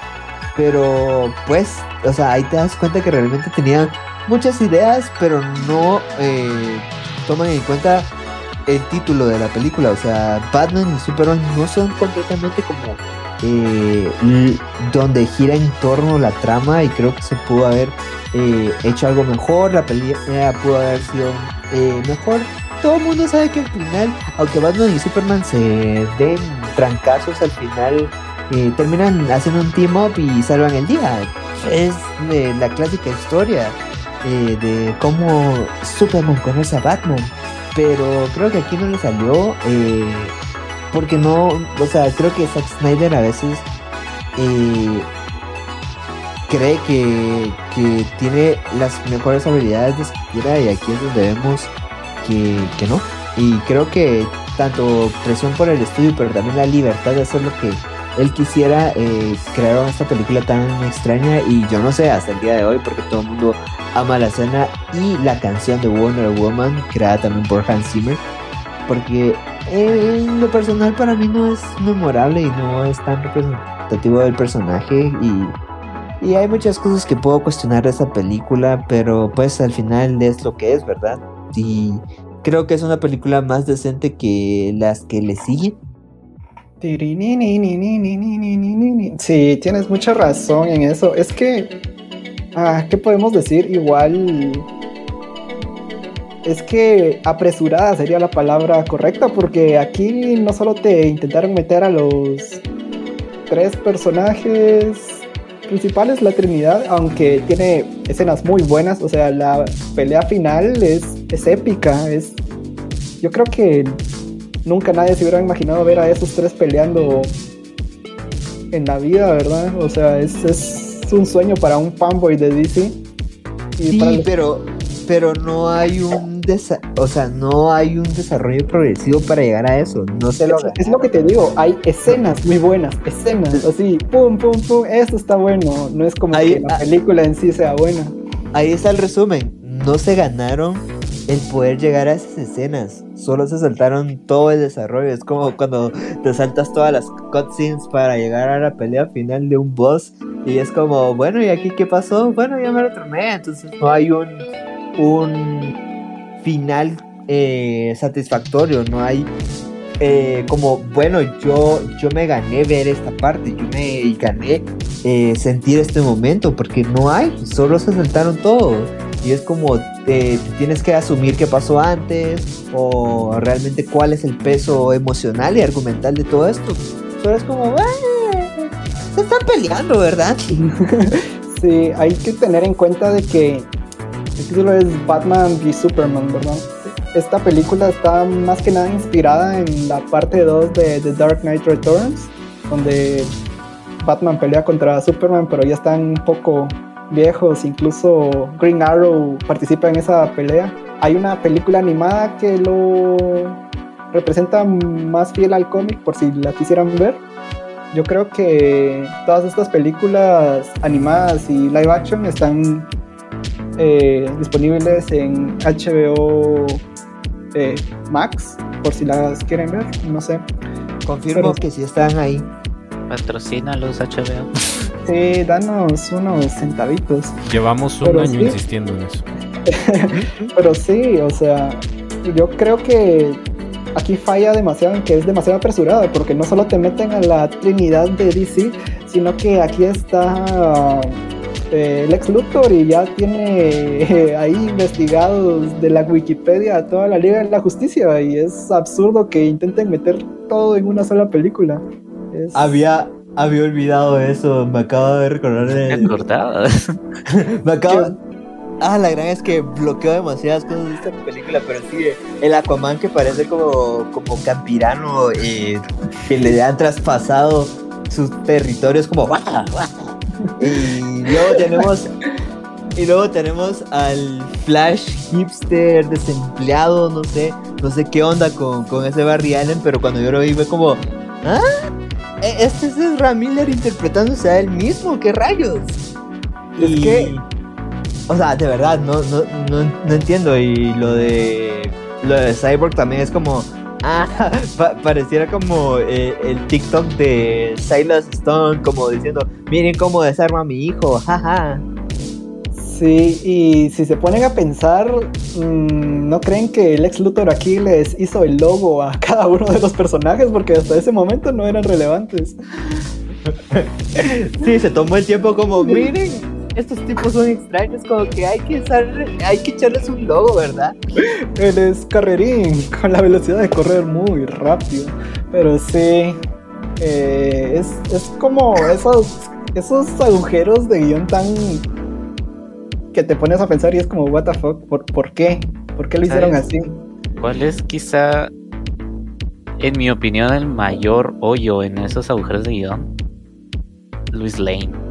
Uy, ¿cómo olvidar esa escena donde agarra la lanza de kriptonita al agua y es como, ay, mejor no, y se va a Sí, se regresa. No, hombre, si no puedo con eso. Y si lo miramos despacio, cuando miras después de la película, te das cuenta que Luis Lane no aporta nada. Deja pero- eso, Nada. deja eso, o sea, siendo Batman no dejas una lanza de kriptonita a media calle tampoco, ¿ah? Es- o sea, eso no es fácil de conseguir. ¿Por qué? ¿Por qué hace eso? crecen en los árboles. Sí, ¿crees que vienen de meteoritos o qué, amigo? Sa- ¿Saben qué es lo peor de esta película? Y, o sea, ahorita ya me refresqué y me hice mi rewind, guiño, guiño, eh, con, con esta película y de verdad es como no tiene identidad de qué rayos quiere hacer porque hasta había olvidado de que Flash aparece aquí eh, con su traje cuando regresa en el tiempo, pero luego es un sueño y uno queda igual de extrañado que Bruce Wayne en ese momento porque es como que acabo de ver. Luis Lane es la clave. Que la, la clave de qué, cabrón. No, y sí, o sea, inclusive aquí aparece esta escena de Apocalypse. Bueno, no es Apocalypse, es del futuro donde eh, todos los paradigmas y pa- aparentemente también Darkseid ya llegaron a la Tierra y, o sea, uno, uno ve como... eh, el un- Superman malvado.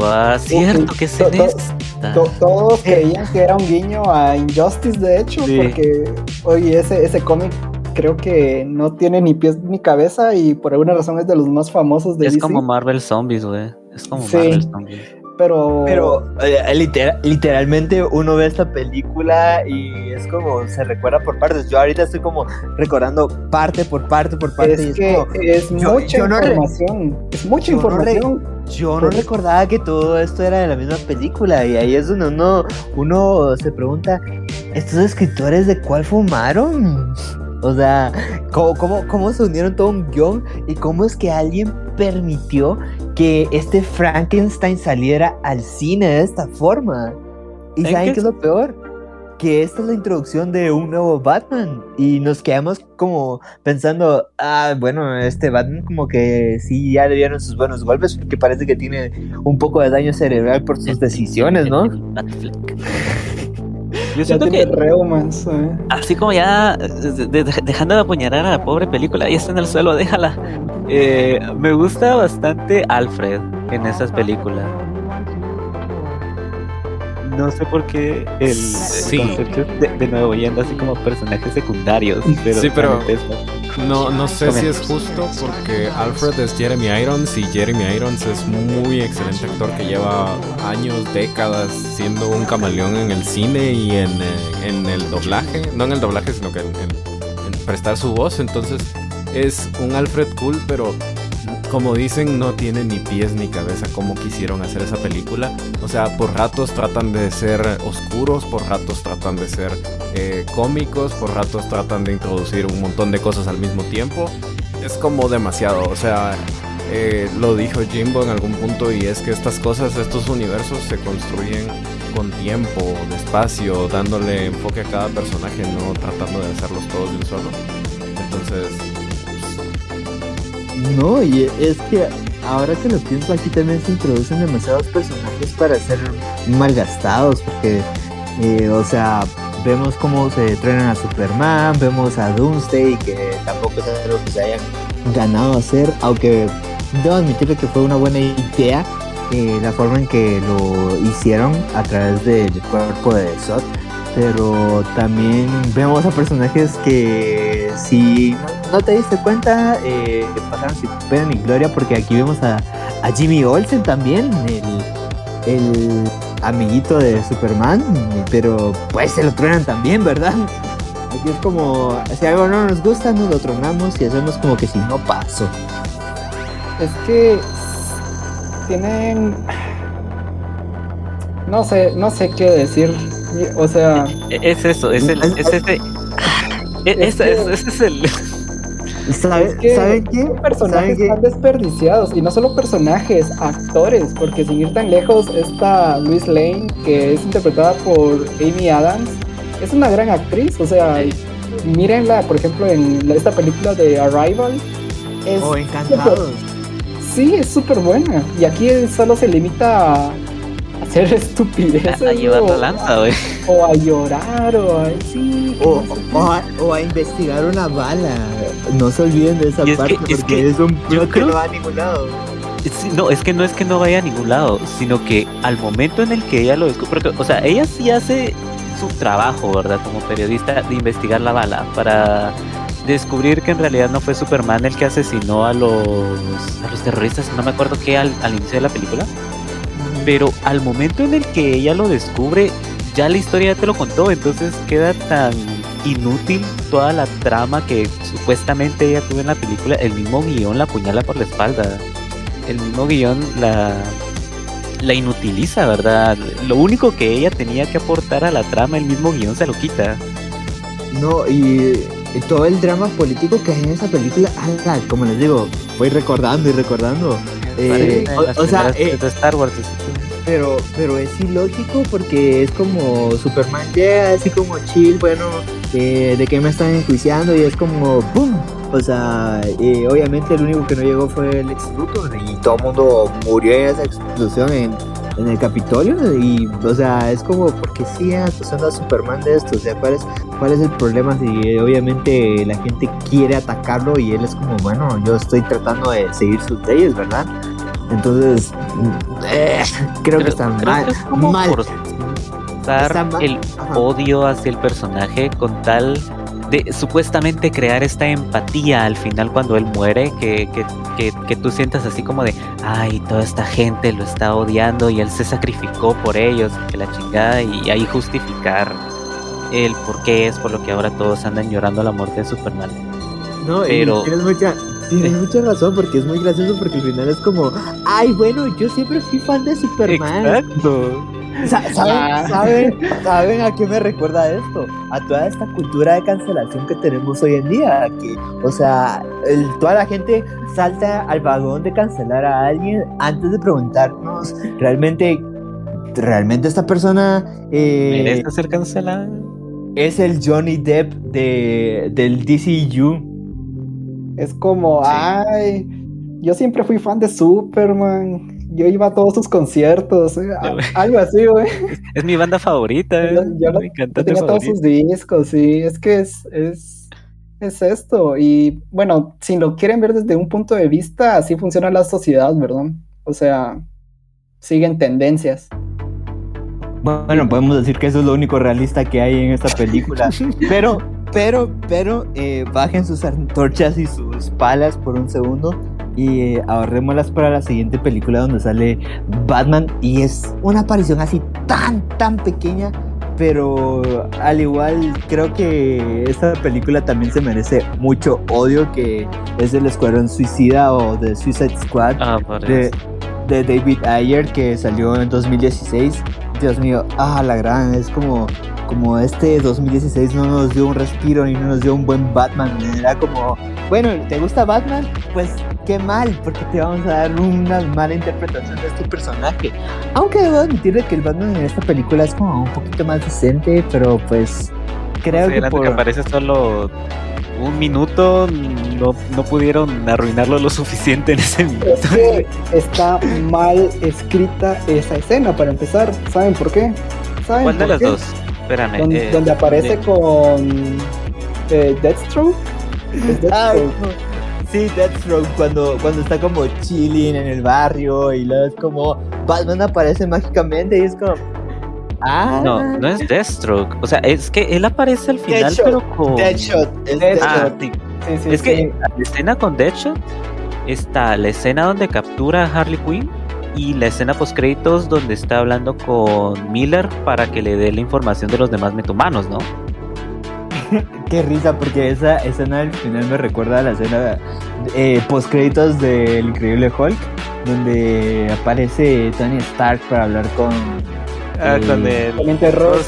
Ajá. Ajá, algo así parece, es como, oh, estamos formando un equipo, ¿verdad? Ah, cabal. Cierto, cierto, cierto. Sí, es que cuando aparece enfrente de Deathshot es tan. es- no es lo que representa a Batman. O sea, teniendo a, un, a Batman que representa la pérdida de un niño con de sus padres, ¿no? Ajá, y, y, él hace lo mismo, o sea, eso no tiene sentido, no tiene para nada sentido. Y lo, y lo más gracioso es de que ahí Deadshot no está haciendo nada, solo está como, ay sí, salimos a comprar un par de mira, cosas. Mira, es, es, Estados Unidos supuestamente y, y, es Will Smith, ¿verdad? Eso te lo deja muy en claro. Es un personaje de color que tiene que pagar pensión de la niña.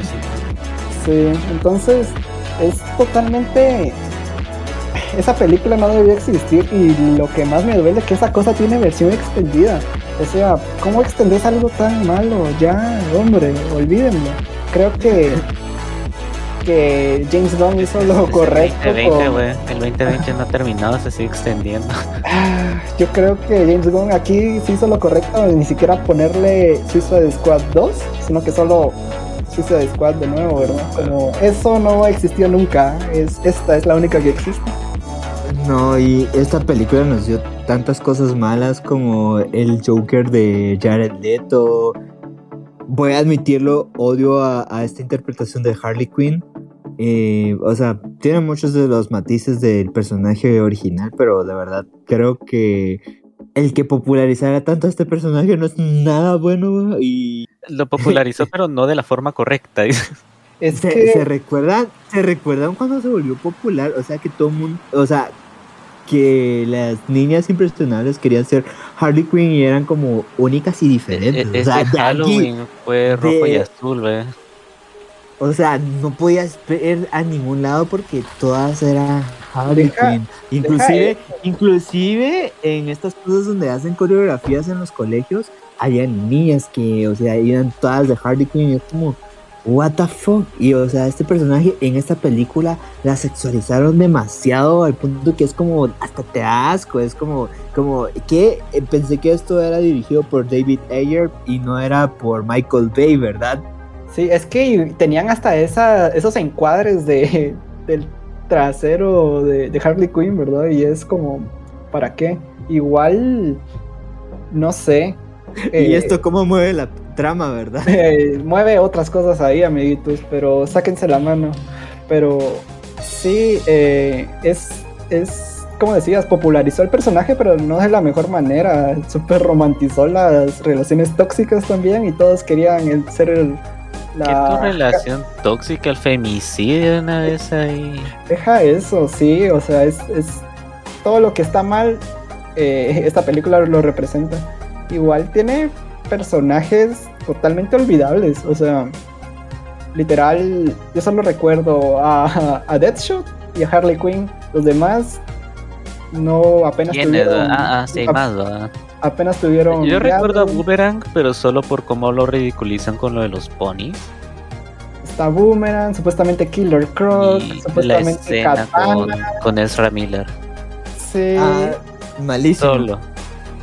Eh, yo creo que incluso eh, todos hemos olvidado progresivamente la única cosa que era rescatable, que era Diablo, que tristemente es la única representación decente que habíamos tenido de un personaje. ¿eh?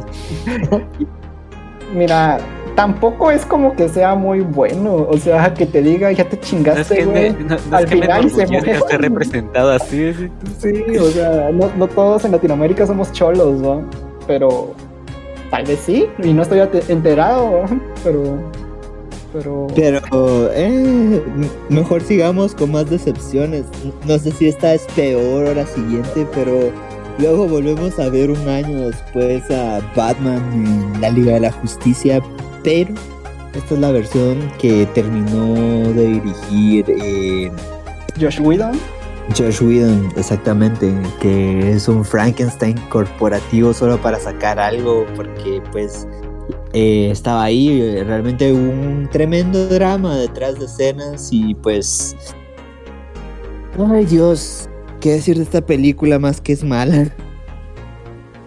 Y, y ahora sí se puede decir que es mala, o sea, teniendo ya en comparativa con, con el Snyder Cut, es, no sé, este tal vez quizás sea un comentario muy, muy extremo, pero eh, yo francamente ya no veo igual Fullmetal Alchemist normal a después de haber visto Brotherhood. O sea, para mí el Fullmetal Alchemist normal es bueno, pero siento que Brotherhood es mucho mejor. Siento algo similar sí, con, obviamente. con- con estas películas, ¿verdad? Siempre algo que tenga la visión original del creador va a ser mucho mejor que algo hecho en el camino, ¿verdad? Improvisado. Y creo que esto es lo que define esta película, está improvisada. Y ya lo decía Spider-Dude, es un Frankenstein porque Josh Whedon venía de dirigir Avengers y ahorita estaba haciendo la Liga de la Justicia y tiene estos chistes muy Marvel, siento yo. Por ejemplo, donde eh, Ezra Miller cae encima de Wonder Woman. de Diana, sí. Sí, o que- empiezan a decir cosas cuando tocan el lazo de la verdad. es- son cosas tan anticlimáticas que te quedas como, ¿what? ¿Por qué? ¿Qué aporta a la trama? Dices tú? O sea, Exacto. tú dices chistes Marvel, pero francamente ese chiste de Ezra cayendo sobre eh, Diana, yo siento que ni chiste Marvel es, o sea, Eh, es más, es reutilizado de la era de Ultron. ¿en serio? Eh, Sí, eh, porque Bruce Banner cae encima de Natasha de una forma similar cuando atacan los Ultrones. ah, en el pero- bar, ¿verdad? Ajá, entonces eh, utiliza demasiados de esos sus chistes.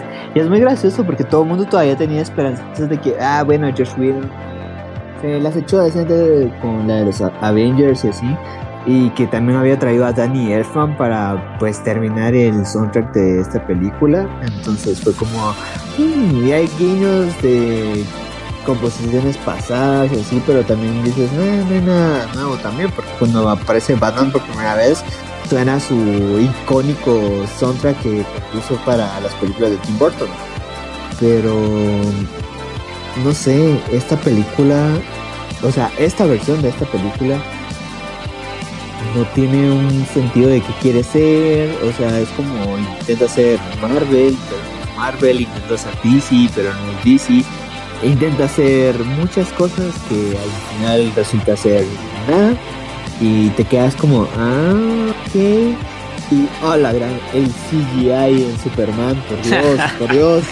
Es que ese fue un gran problema, siento yo, porque según lo que tengo entendido, regrabaron una cantidad insana de, de, de escenas y, eh, no sé qué película estaba grabando Henry Cavill en ese entonces, creo que Kingsman o algo así. Eh, no, era eh, secreta. Misión, Misión Imposible 6, si no estoy mal.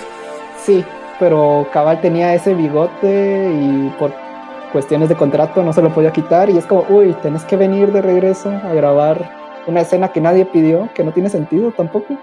Que no aporta nada. ¿Qué significa la S? ah, Esperanza. Oh, bravo. De Detroit.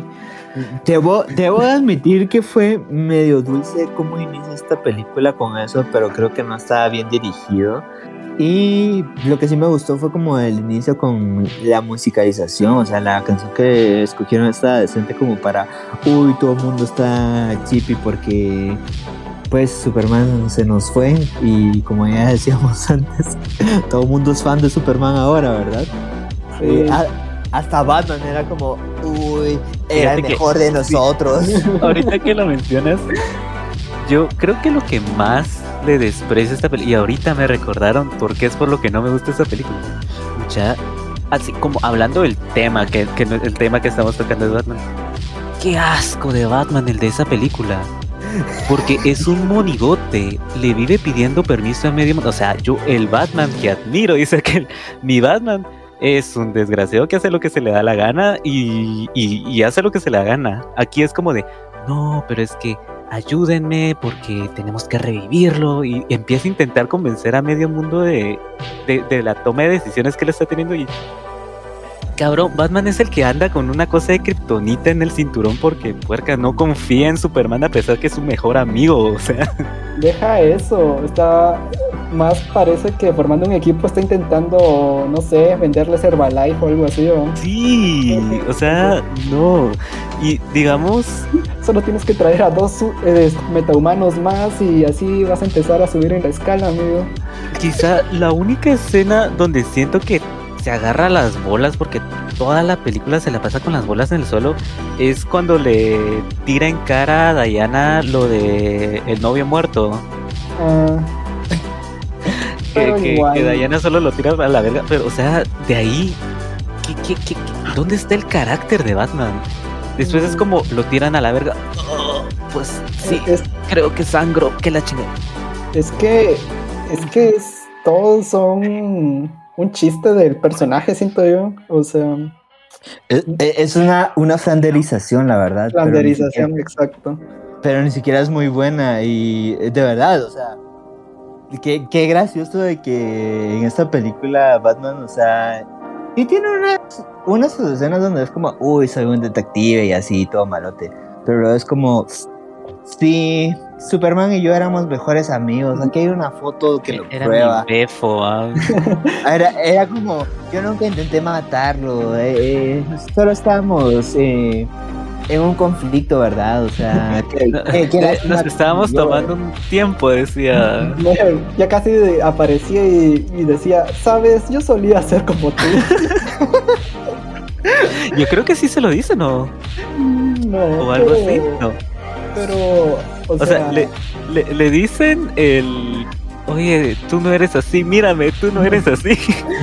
eh, es que No, no, no, no, no, eso se lo dice Wonder Woman y con... Ah, no, sí, pero, un- pero, o sea, en general, en, en la trama de la Bueno. película sí le dicen eso. Es como, no, Una tú de las- Superman, tú no eres así. Ni siquiera le dice eso y estas son las escenas que yo no entiendo. Incluso en la versión de Zack Snyder es como... ¿Mm?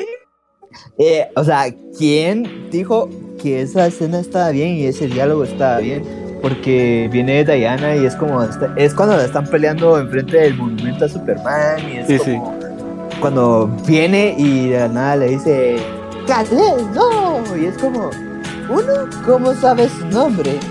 Dos, ¿qué, qué mal delivery de Gal Gadot eh, en esa escena, o sea, y eso que, si no estoy mal, en la de Zack Snyder utilizan otro, otra toma, ¿verdad? Y sigue siendo igual de mala, entonces es como, eh, como que uno, esto no tiene mucho sentido, y dos, es como, ¡ay, qué, qué están haciendo! Admito Creo que, que- que, que la, la mejor parte de esa escena es cuando Superman eh, a Barry corriendo y, y es Sí, como, Chavales, iba a decir. Sí, no tiene sentido eso. Me puse a pensarlo ahorita que dijiste. ¿Cómo sabe que se llamaba Cadet? Literal lo conocieron hace Yo unos días y que- luego se murió.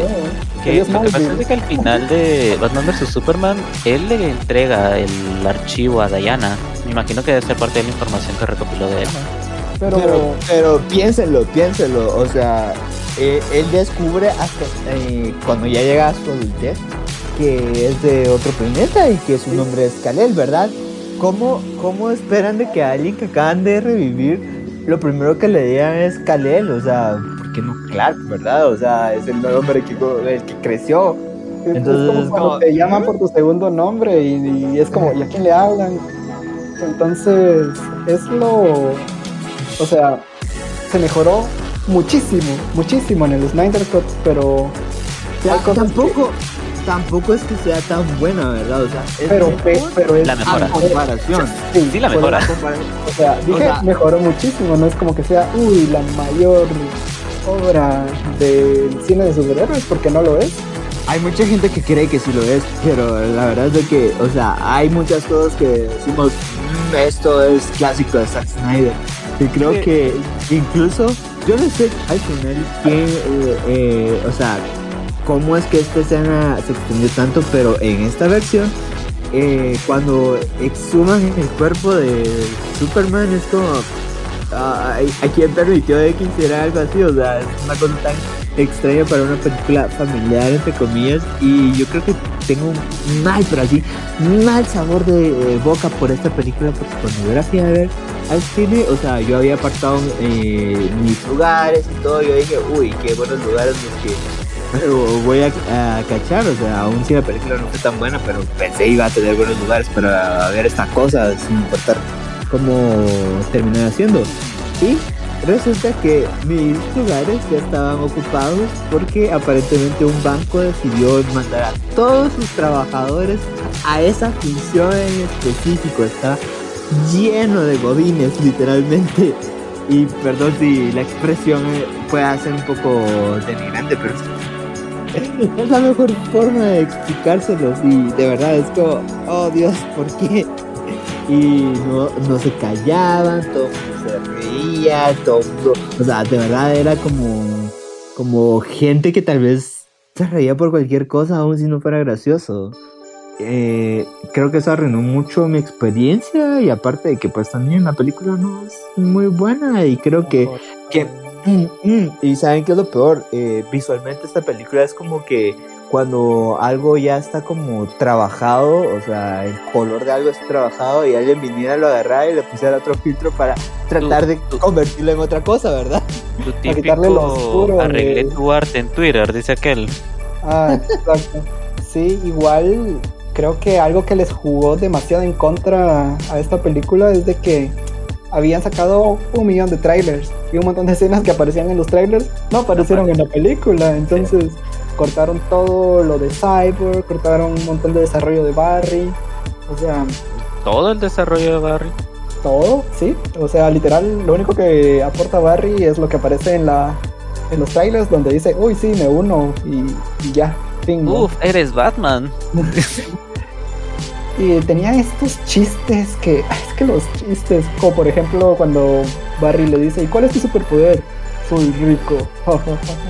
sí, claro. Don Comedias, 2000, ¿qué? 16. Fíjate que es, es un mate de risa porque hay un chiste similar en la película de Justice League War, la animada, que es cuando cuando está Green Lantern, se me fue ahorita el nombre de. Hal, Jordan? Jordan. Ese, Hal Jordan. Y le dice, oye, que como que alguien no tomó su sangre hoy. Y es como, yo no tomo sangre. Ah, pero sí puedes volar. Y él, sí voy en avión. Espera, no eres solo un loco en un uniforme de murciélago, ¿verdad? Y Batman solo lo voltea a ver así con, con el smirk. O sea, yo siento que el chiste sí funciona. El, el chiste de que. Es que, ¿sabes? Ese chiste funciona porque luego en la siguiente escena hay un remate. Y el remate es de que Batman le quitó el anillo a ah, El anillo. Y no se dio cuenta. O sea, ese es el verdadero chiste al final. O sea, tiene dos remates. El primero, y después creíste que terminó. No. Entonces, eso lo hace gracioso. Pero aquí es solo.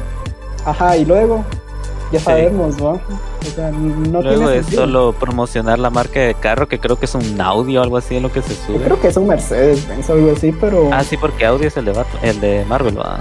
Uh -huh. Exactamente. Bueno, pues eh, la siguiente película donde sale Batman, pero técnicamente no sale Batman, sino que es Bruce Wayne.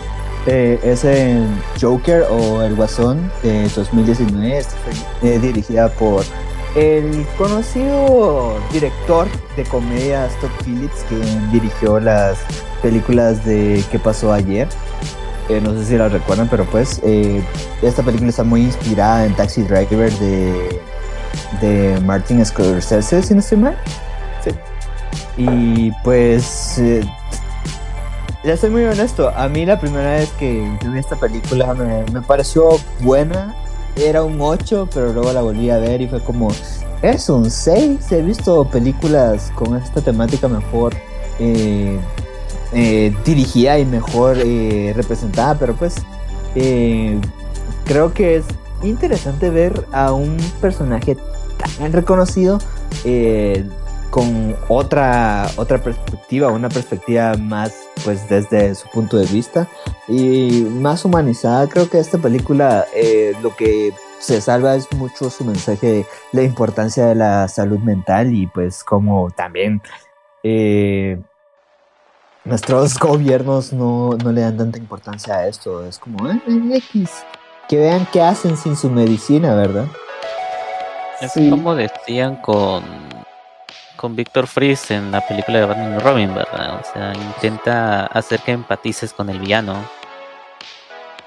Sí, No, no, no dices que, que, lo que hace está bien, pero sí es como, al menos entiendes de dónde viene. Ajá, se puede evitar, es a lo que vamos.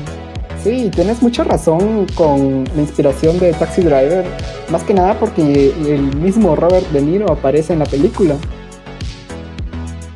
Eh, que es el entrevistador de, ese programa, entonces... El conductor, ¿no? entonces es como que va estrechamente ligado de, un sociópata en una sociedad corrupta, ¿verdad? Y sí, aquí es una pequeña aparición del joven Bruce Wayne y lo que me gustó de esta película es de que como que se dieron cuenta de que todo lo que venían haciendo había sido una porquería y sacaron esta película que fue totalmente aparte del universo eh, unificado de DC, ¿verdad? Y es increíble que Todd Phillips haya hecho esto porque, o sea, no es el género al que está acostumbrado. Pero sí, a mí la verdad sí me gustó bastante. Creo que solo aquí el eh, Spider-Man es el hater, pero sí, aquí este actor que lo interpreta, se me fue el nombre. Joaquín Phoenix. Joaquín Phoenix, eh, creo que lo hace muy bien, es, es un muy buen actor. O sea, venía de verlo de Hair y aquí es un salto totalmente diferente. Entonces, me gustó bastante. Sí, es como bien decías, alguien que venía dirigiendo comedia hace una película así, es como un salto completo y además el cast de Joaquín Phoenix es excelente porque es otro actor que se transforma física y psicológicamente, o sea, quedó un poquito mal de la cabeza después de la película y apenas estaba recuperando hace poco.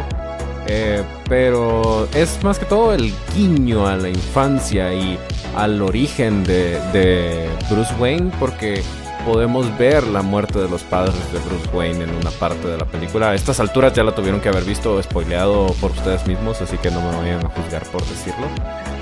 Pero es más que todo eso, es como indirectamente una historia de origen. Y es gracioso porque al final eh, también es creadora de una frase muy importante sobre el mito de Batman, porque, o sea, si te pones a pensar al final, el Joker creó a su mayor enemigo. El mayor enemigo de Batman fue, o sea, lo creó su peor enemigo. O sea, es como, ahí está el chiste y ahí sale el ya clásico meme de, jaja, no lo entenderías, ¿verdad? Sí, tiene este elemento de paradoja al estilo Nolan, o sea, del huevo y la gallina o, que fue primero.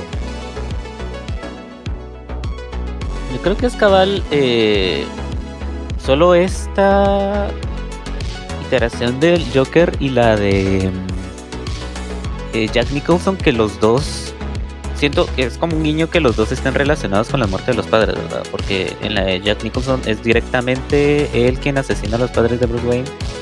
En cambio en esta es como indirectamente eh, todo el motín que causa al final eh, en, Gótica, a, raíz de eso es que mueren los padres de, Bruce Wayne, ¿verdad? Pero siempre está relacionado. En Joker, que yo creo que eso no lo manejan en los cómics. Me corrigen si estoy mal, creo que es completamente ajeno en quien asesinó a los padres de. Es, yo, es Joe Chill normalmente el asesino. O sea, a veces cambia, pero pues eh, nunca es directamente el Joker, pero yo creo que este twist como... Porque al final nos damos cuenta que inclusive eh, Arthur no es un narrador confiable, porque al final todo esto está contado desde su perspectiva y entonces hay cosas que uno dice, bueno, esto pasó, no pasó, y qué onda. Pero, o sea, hay partes en esta película que creo que son brillantes y otras partes donde digo, bueno, creo que creen que su audiencia es tonta y nos tienen que mostrar esto de más, pero eh, admito de que Joaquín Phoenix aquí es como lo que salva eh, la película y el soundtrack. Eh, muy bueno, pero creo que es más una de estas películas que sirve como experiencia cinemática para sentir esa tensión de que pues eh, algo podría pasar mientras un loquillo está con un arma y no lo sabemos, ¿verdad? Y si no estoy mal, esta película también tiene influencia de otra película de Martin Scorsese, que no solo es Taxi Driver, sino también El Rey de la Comedia o The King of Comedy, que también sale De Niro ahí. Eh, y tiene una premisa similar, la verdad, o sea, es como una mezcla de estas dos películas. Y pues hasta donde yo sé, incluso eh, Martin Scorsese estuvo un tiempo como eh, adjunto al proyecto, pero al final solo dejó a uno de sus productores ejecutivos para que terminara de ver qué onda, ¿verdad? Porque pues esa era, su dirección y es gracioso porque esta película fue eh, hecha con un presupuesto casi que una película independiente y todo lo que lograron y todo el dinero que recaudaron pese a todo el drama que había alrededor de, del lanzamiento de esta película, pero pues eh, como origen creo que es interesante la verdad. Y bueno, eh, la siguiente en la lista es nada más y nada menos que un refrito de Justice League, que es el Snyder Cut de Justice League, donde aquí vino HBO y dijo, ah, los fans están pidiendo esto porque se hizo un movimiento extremadamente grande a raíz de todo esto porque fueron como cinco eh, años de hashtag no sí y es que Zack Snyder tenía había asegurado de que él tenía casi que terminada la película y, y existía un corte y se fue uniendo un montón de mitos que incluso varios actores decían ah sí ahí existe yo la vi pero eran rumores nada más. Era como ese tipo que decía, uy, sí, eh, yo vi esto y, y, lo tiene un primo de un amigo. y eh, O sea, no eran una fuente realmente confiable, ¿verdad? Yo recuerdo que la mayoría del cast eh, negaba el hecho de que existiera, excepto Henry Cavill, que aunque no lo crean, es muy cercano a Zack Snyder pues toda la oportunidad que le, que le me acuerdo que también decía, oh sí, ahí está. No fue también no me acuerdo el nombre de la actriz, pero él no fue ella la que compartió también como que escenas justamente de de donde se veían las cajas madres en, en unas paredes, en unas pirámides, algo así, que Diana Prince andaba viendo los jeroglíficos de, de las cajas madres. No me acuerdo la verdad, pero pues eh, creo que esta es la última vez que vemos a Ben Affleck. Bueno, creo que todavía en Flash. En Flash lo veremos una última vez, pero pues la verdad es de que todo este proceso de la Liga de la Justicia, o sea, el corte original, lo desmotivaron de una vez a seguir siendo Batman y pues desde entonces está como... Eh". pero... Y es gracioso, porque cuando salió el Snyder Cut empezaron a salir todo esto a la luz de del infierno que Josh Whedon hizo pasar a todo el cast. Y en especial el actor que interpreta a Cyborg, que realmente estaba como, uy, este men es un loquillo y, y que se lo funen, ¿verdad? Y creo que hasta el día de hoy, creo que Josh Whedon ya está completamente cancelado de, de de donde sea y pues por eso es de que ya no tiene trabajo literalmente por todo el drama que, en el que ha estado envuelto y no solo con, esto sino que también eh, con problemas con su esposa y bla bla bla pero no estamos hablando de eso esa película ya pasó. Pues, eh, viendo el desarrollo que tuvo Cyborg en el Snyder Cut no lo culpo porque o sea en, en, en en la película original de Justice League, Cyborg literalmente solo está ahí porque alguien tiene que estar conectado a las cajas madres. Pero en el Snyder Cut sí te dan, igual que con Barry, te dan ese ese desarrollo de personaje que por muy rápido que sea y que pudieron haber tenido sus propias películas por aparte si Warner no fuera tan necesitamos nuestro universo que la gran diabla eh, sí te ayudan a entender mucho mejor a los personajes, ¿verdad? Te ayudan a hasta medio encariñarte con los personajes, se podría decir. Eh, cosa que la primera película no tiene, ¿verdad? Sí, más, más que nada este conflicto que tiene Cyborg de si es un hombre o una máquina. Y creo que este es un personaje que tenemos, bueno, al menos nuestra generación, eh, le tenemos bastante cariño porque aparecía en esta serie de Teen Titans y ahí se exploraba, se exploró incluso mejor su dilema que en la primera película de, de Justice League. Y esta película, o sea, se alargó muchísimo, o sea, la soltaron por capítulos, se podría decir, como si fuera una serie, pero y incorporaron a varios personajes también bastante destacables que uy, cuando yo los vi fue como, oh, esto está muy bueno. Por ejemplo, en cuando apareció Darkseid por primera vez, fue como, ahí estaba un Green Lantern, ahí estaba el hombre halcón. A mí me da mucha risa porque todos los Green Lanterns que aparecen en Justice League solo para morirse. En la original y en la Snyder Cut, solo para morirse el pobre Green Lantern, ¿no? En la original no aparecía, la verdad. Eh, sí aparece un Green Lantern en los recuerdos de la guerra de los Atlanteanos, las Amazonas y todos ellos contra Stephen. Tal vez, tal vez no es muy notorio, pero pues. Sí, es, un guiño, ¿verdad? Porque es cabal él, creo yo que con el martillo y luego solamente miras el anillo volando buscando un nuevo portador porque se acaban de echar al pobre linterna del sector, ¿verdad? Supuestamente, eh, o sea, la teoría de eso es de que el que se truenan luego el anillo es el que va con Avencer, que es el que le da el anillo después a Hal Jordan, ¿verdad? O sea, esa, es la teoría. Eh, pero ah, incluso vemos a los dioses del Olimpo. O sea, de verdad es como vemos a demasiados personajes. Porque si no se me en el recuerdo, casi que solo salían eh, Amazonas y Atlantes. Pero aquí veíamos de todo un poco, ¿verdad? Y finalmente vemos como a un mejor Stephen Wolf que el de la película original. Aquí vemos como, uy, bueno, eh, al menos hay un poco más de diseño de personaje y no vemos más puntiagudo quizá. Deja eso, más que el diseño de personaje, la motivación que tenía para buscar las cajas madres, no solo era, uy, las necesito porque eh, necesito eso para conquistar el mundo, jajaja, soy el malo. No, o sea, él quería disculparse con Darkseid porque intentó, se le reveló. es como, ya no me darás órdenes, pero al final sabe que eso no, no y, finalmente vemos a Darkseid porque se suponía que eh, desde el inicio íbamos a verlo, pero aquí lo vemos y es como, wow. O sea, este es el mero, mero malote y creo que su entrada es incluso mejor que cuando se vio por primera vez a Thanos. Y ojalá realmente hubiéramos podido experimentar esto en los cines porque creo que ese es el lo único malo del Snyder Cut que no tuvo un lanzamiento teatral, o sea, tocó que verlo en nuestra mejor pantalla que tenemos y pues si no teníamos una buena pantalla pues ah, ay sí eh, nos fue mal. Eh, lo interesante también es el, el formato que eligió que es un formato IMAX eh, para que podamos ver completamente todo el, cuadro que grabó él, para no perdernos ni, un mínimo detalle de, esta película.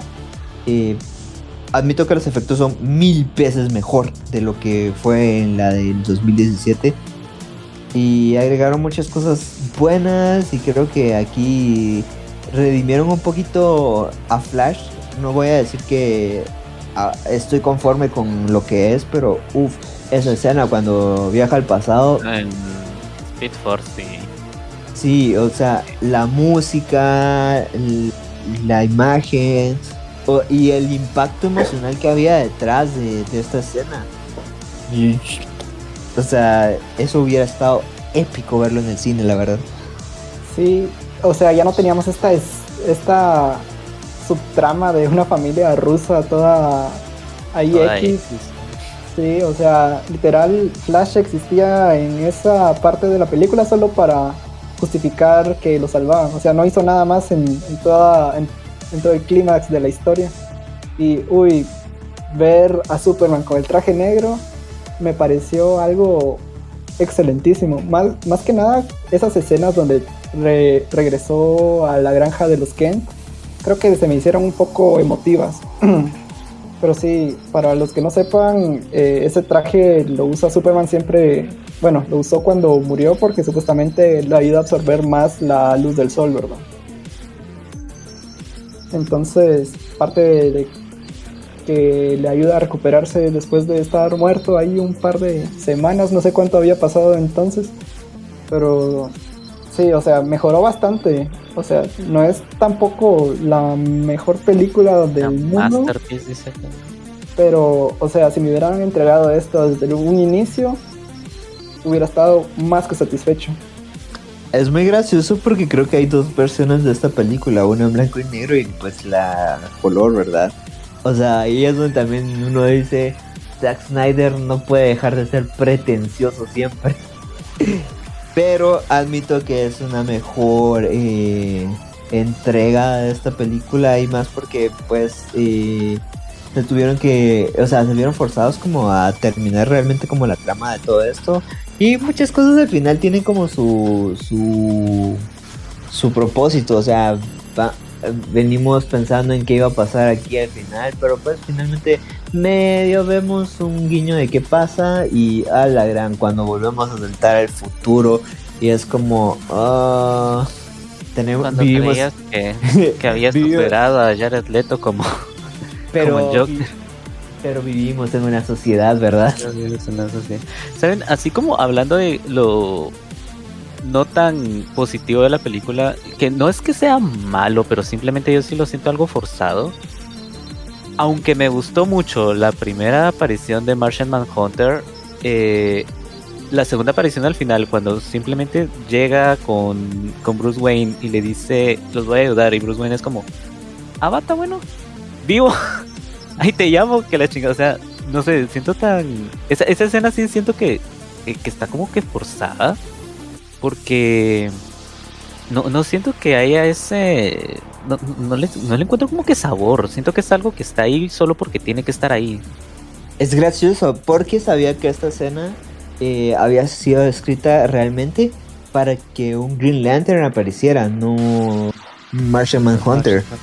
O sea, tiene más sentido en contexto a, a, lo que revelaron aquí, pero al mismo tiempo no tiene sentido porque Bruce está como tan chill como, ay, Ah, ¿Qué onda, mi cuate? Otro alien dice que lo. Sí. Eres primo del de, del de Krypton, que la. del, de, del de Metrópolis. Sí, es que yo siento que aquí dejaron un final más o menos abierto de lo que pudo ser el Snyderverse, ¿verdad? Porque aquí lo venían implementando desde Batman vs Superman de ese flashback. Todos pensando en, uy, el, va a ser Injustice, algo parecido a Injustice. Pero teniendo en cuenta, por ejemplo, esta versión de de la de los postcréditos de del Snyder Cut donde aparece arrastrando a, a un Joker, no sé ustedes, pero me recuerda o bueno, no sé si se me hace a mí un guiño a este cómic que se llama Batman The Last Night on, on Earth donde justamente lleva una lámpara con la cabeza del Joker y le, o sea, sabe algo y necesita de él, cueste como cueste, ¿verdad? Y por eso no se ha deshecho de él.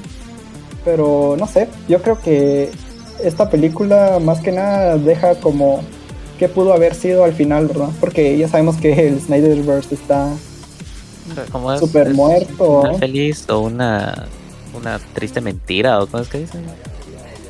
Sí, eso. La verdad, la verdad es que esta última escena es interesante como para dar contexto de qué pasó ahí, ¿verdad? Pero, ah, creo que el diálogo es muy incómodo entre el Joker y Batman porque tiene muchas implicaciones sexuales y todo eso y es como, ay, Zack, Zack, Zack, no aprendiste nada de, lo, lo que pasó la última vez que intentaste cambiar demasiado a los personajes con Watchmen, ¿verdad? Ah, la gran es que es casi lo mismo que, hizo ahí. Y es como un, Me hace recordar como, como eran los cómics en los 90 donde solo te hacían algo por shock value, pero aquí es como. Ah, viejo, o sea, mejor hubieras terminado esto de una mejor forma. Y es algo que se fumó, o sea, ya, ya después, no es algo que ya tenía implementado. Porque incluso fue como, ah, bueno, pues eh, tratemos de reivindicar a, Jared Leto, ¿verdad? Y aquí, a la gran, no, sé cuál de sus apariencias es peor, porque con su cabello largo y todo eso, es como... Sí, como que aún no me convences, ¿verdad? Sí, intentando tirar esos, esas referencias, por ejemplo, a, a Jason Todd y cosas así, ¿verdad?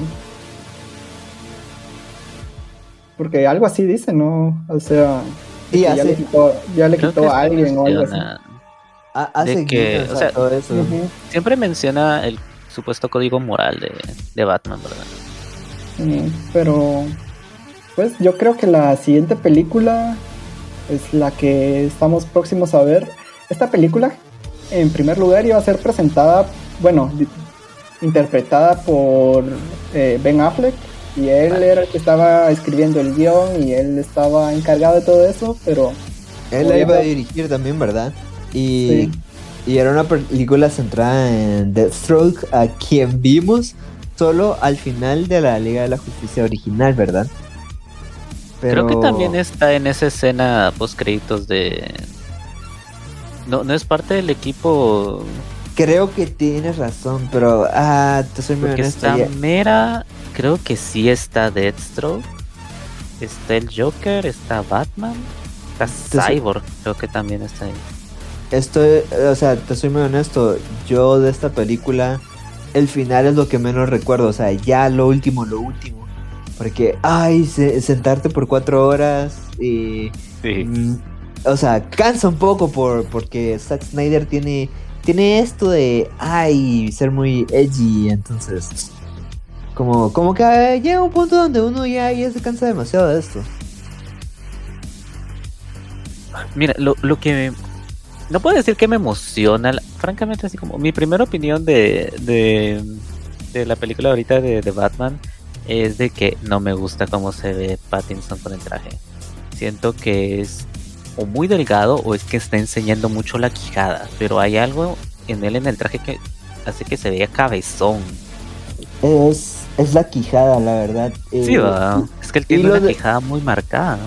Y lo descubrí, uno, o sea, el traje de Batman a veces como que cubre como parte de, de los cheekbones eh, y ya como abajo de la papada, ¿verdad? pero, pero, pero este tiene como todo descubierto esa parte. Y lo notas demasiado en las figuras que sacaron porque ves toda la armadura y es como, uff, qué, hermoso. Pero luego llegas a la cabeza y ves que lo, lo que es extraño es la quijada. Y como dices, Robert Pattinson tiene una quijada así bien específica. Y ver a ese Batman así, a en ciertos ángulos, pareciera como el calamardo cuando se vuelve hermoso, ¿verdad? Ah, sí.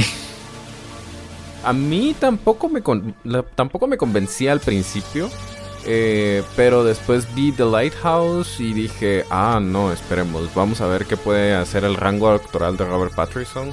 Porque últimamente sí se ha redimido bastante eh, en cuanto a actuación, o sea, es muy buen actor. Tal vez físicamente no nos convence todavía. Yo, yo entro en ese grupo, levanto la mano pero a lo mejor lo compensa con la actuación o lo compensan con, con, la producción porque sí se ve muy buena, se ve oscura. Me gusta cómo están haciendo un poco la promoción. Me daba un poco de nervios al principio en el primer tráiler la gatúbela, pero después ya en el segundo vi que sí, tal vez iba a ir por buen camino. Lo que pasa es de que no hemos tenido buena experiencia con algunas gatúbelas, la experiencia ha sido un poco inconsistente, o sea, eh, yo sigo amando más a Michelle Pfeiffer que a Anne Hathaway. Y a Anne Hathaway la amo como actriz. Hay papeles que me encantan, pero no sé, siento que estuvo un poco incompleta en, en El Caballero Asciende. Eh, así que vamos a ver qué tal. Pero eh, también estoy a todas las expectativas y espero que ahí nos, nos podamos juntar y podamos ver la, la película juntos como habíamos quedado para poder lanzarles después nuestra crítica. Es gracioso porque creo que el look tal vez no te gusta mucho, pero está inspirado en el look que tenía en The Long Halloween. Entonces ahí es donde yo digo, uh, y esta película está muy inspirada en este cómic, un poco en Año 1 y también un poco en Tierra 1. Entonces creo que vemos muchos elementos ahí y vemos muchos elementos realistas, pero pues lo que promete esta película es mostrarnos a, un Batman eh, con más de su lado detective, un poquito más eh, centrado en la realidad también, ¿verdad? Pero me gusta mucho porque incluso Ciudad Gótica no es como, ah, estoy en Chicago, ¿verdad? Sino que también se ve como, como más como una ciudad más industrializada, eh, sobrepoblada, con demasiadas pantallas y es como cargada, entonces todavía sientes que no es como el mundo real, sino que también es una ciudad ficticia. Entonces, eso me gusta también y me gusta mucho de que el soundtrack está hecho por Michael Giacchino. Creo que es como la tercera vez que lo menciono, pero me, encanta la verdad y me, emociona y, a ver qué pasa. O sea, estamos a una nada de poder disfrutar de esta nueva encarnación del personaje y pues eh, va a ser una trilogía, parece que va a ser muy buena y va a introducir a otros personajes que tenían un rato de no estar y a nuevos que, que pues no hemos visto eh, de, de, formas interesantes. Y pues interesante la elección de que el acertijo sea el villano de esta película. Pero yo creo que, ¿cuáles son los personajes que van a aparecer en esta? Va a ser eh, el acertijo, Oswald y Selina, ¿no? Ah, ok. Pero hay rumores de que van a haber guiños de la no, de la corte de los búhos. Entonces, oh. quizá tal vez un Talon está ahí rondando, quién sabe, no lo sabemos. Oh, eso sí suena interesante. Y fíjate que así como siguiendo con el comentario que hiciste de que nos presenten a un Batman más en su eh, etapa de detective, yo, francamente, eso es una de las cosas que me llaman bastante la atención de la película. Porque, si no estoy mal, en ninguna de las otras entregas hemos visto mucho de un detective Batman, ¿verdad? A pesar de ser el mejor detective del mundo. Tal vez. ¿Está en Forever? No, en El Caballero de la Noche. O sea, recuerda que esa escena donde quitó el bloque de, de concreto para ver el diámetro de la bala y cómo se expande eso estuvo muy bueno. Igual, por ejemplo. Oh, pero, pero siento que fue solo una escena. O sea, no es que la trama de la película, que la trama del guion te lo pues, exponga él como un. Más o menos, porque a mí recuerda la escena de, de donde vuelve a sonar todos los teléfonos existentes. O sea, eso es muy. muy sí, pero son, son como dos ejemplos, pero de ahí todo es como dónde está. Si lo pensamos despacio, siempre en las películas de Batman, lamentablemente nos presentan las dos perspectivas. Nos presentan la perspectiva de Batman y nos presentan la perspectiva del villano. Entonces todo el tiempo sabemos lo que sabe el villano, que es supuestamente lo que Batman tiene que ir descubriendo, pero como nosotros ya lo sabemos, no podemos verlo desde la perspectiva de Batman descubriéndolo, ¿verdad? No, no hay eh, para nosotros es así como de, ah, ya, ya, ya, ya, ya descubrió eso que nosotros ya sabíamos, ¿verdad? Sí. Entonces sí, cabal, no, no hay un misterio, ¿verdad? No hay este elemento que vas descudriñando poco a poco para que al final, tal vez no por fuerza un plot twist, pero para que al final seas tú como de, hijo de su madre o algo por el estilo, ¿verdad? Así como, uff, todo el tiempo estuvo jugando con él o algo así, no sé. Sí, y bueno, tú, aquí Christopher Nolan generalmente hace esos giros de tuerca en todo. Y lastimosamente no lo hizo con la trilogía del Caballero de la Noche porque, o sea, me pasó mucho cuando vi el origen, que era como, ¡Ah! esto era así, esto era así. Va, y es el mismo director.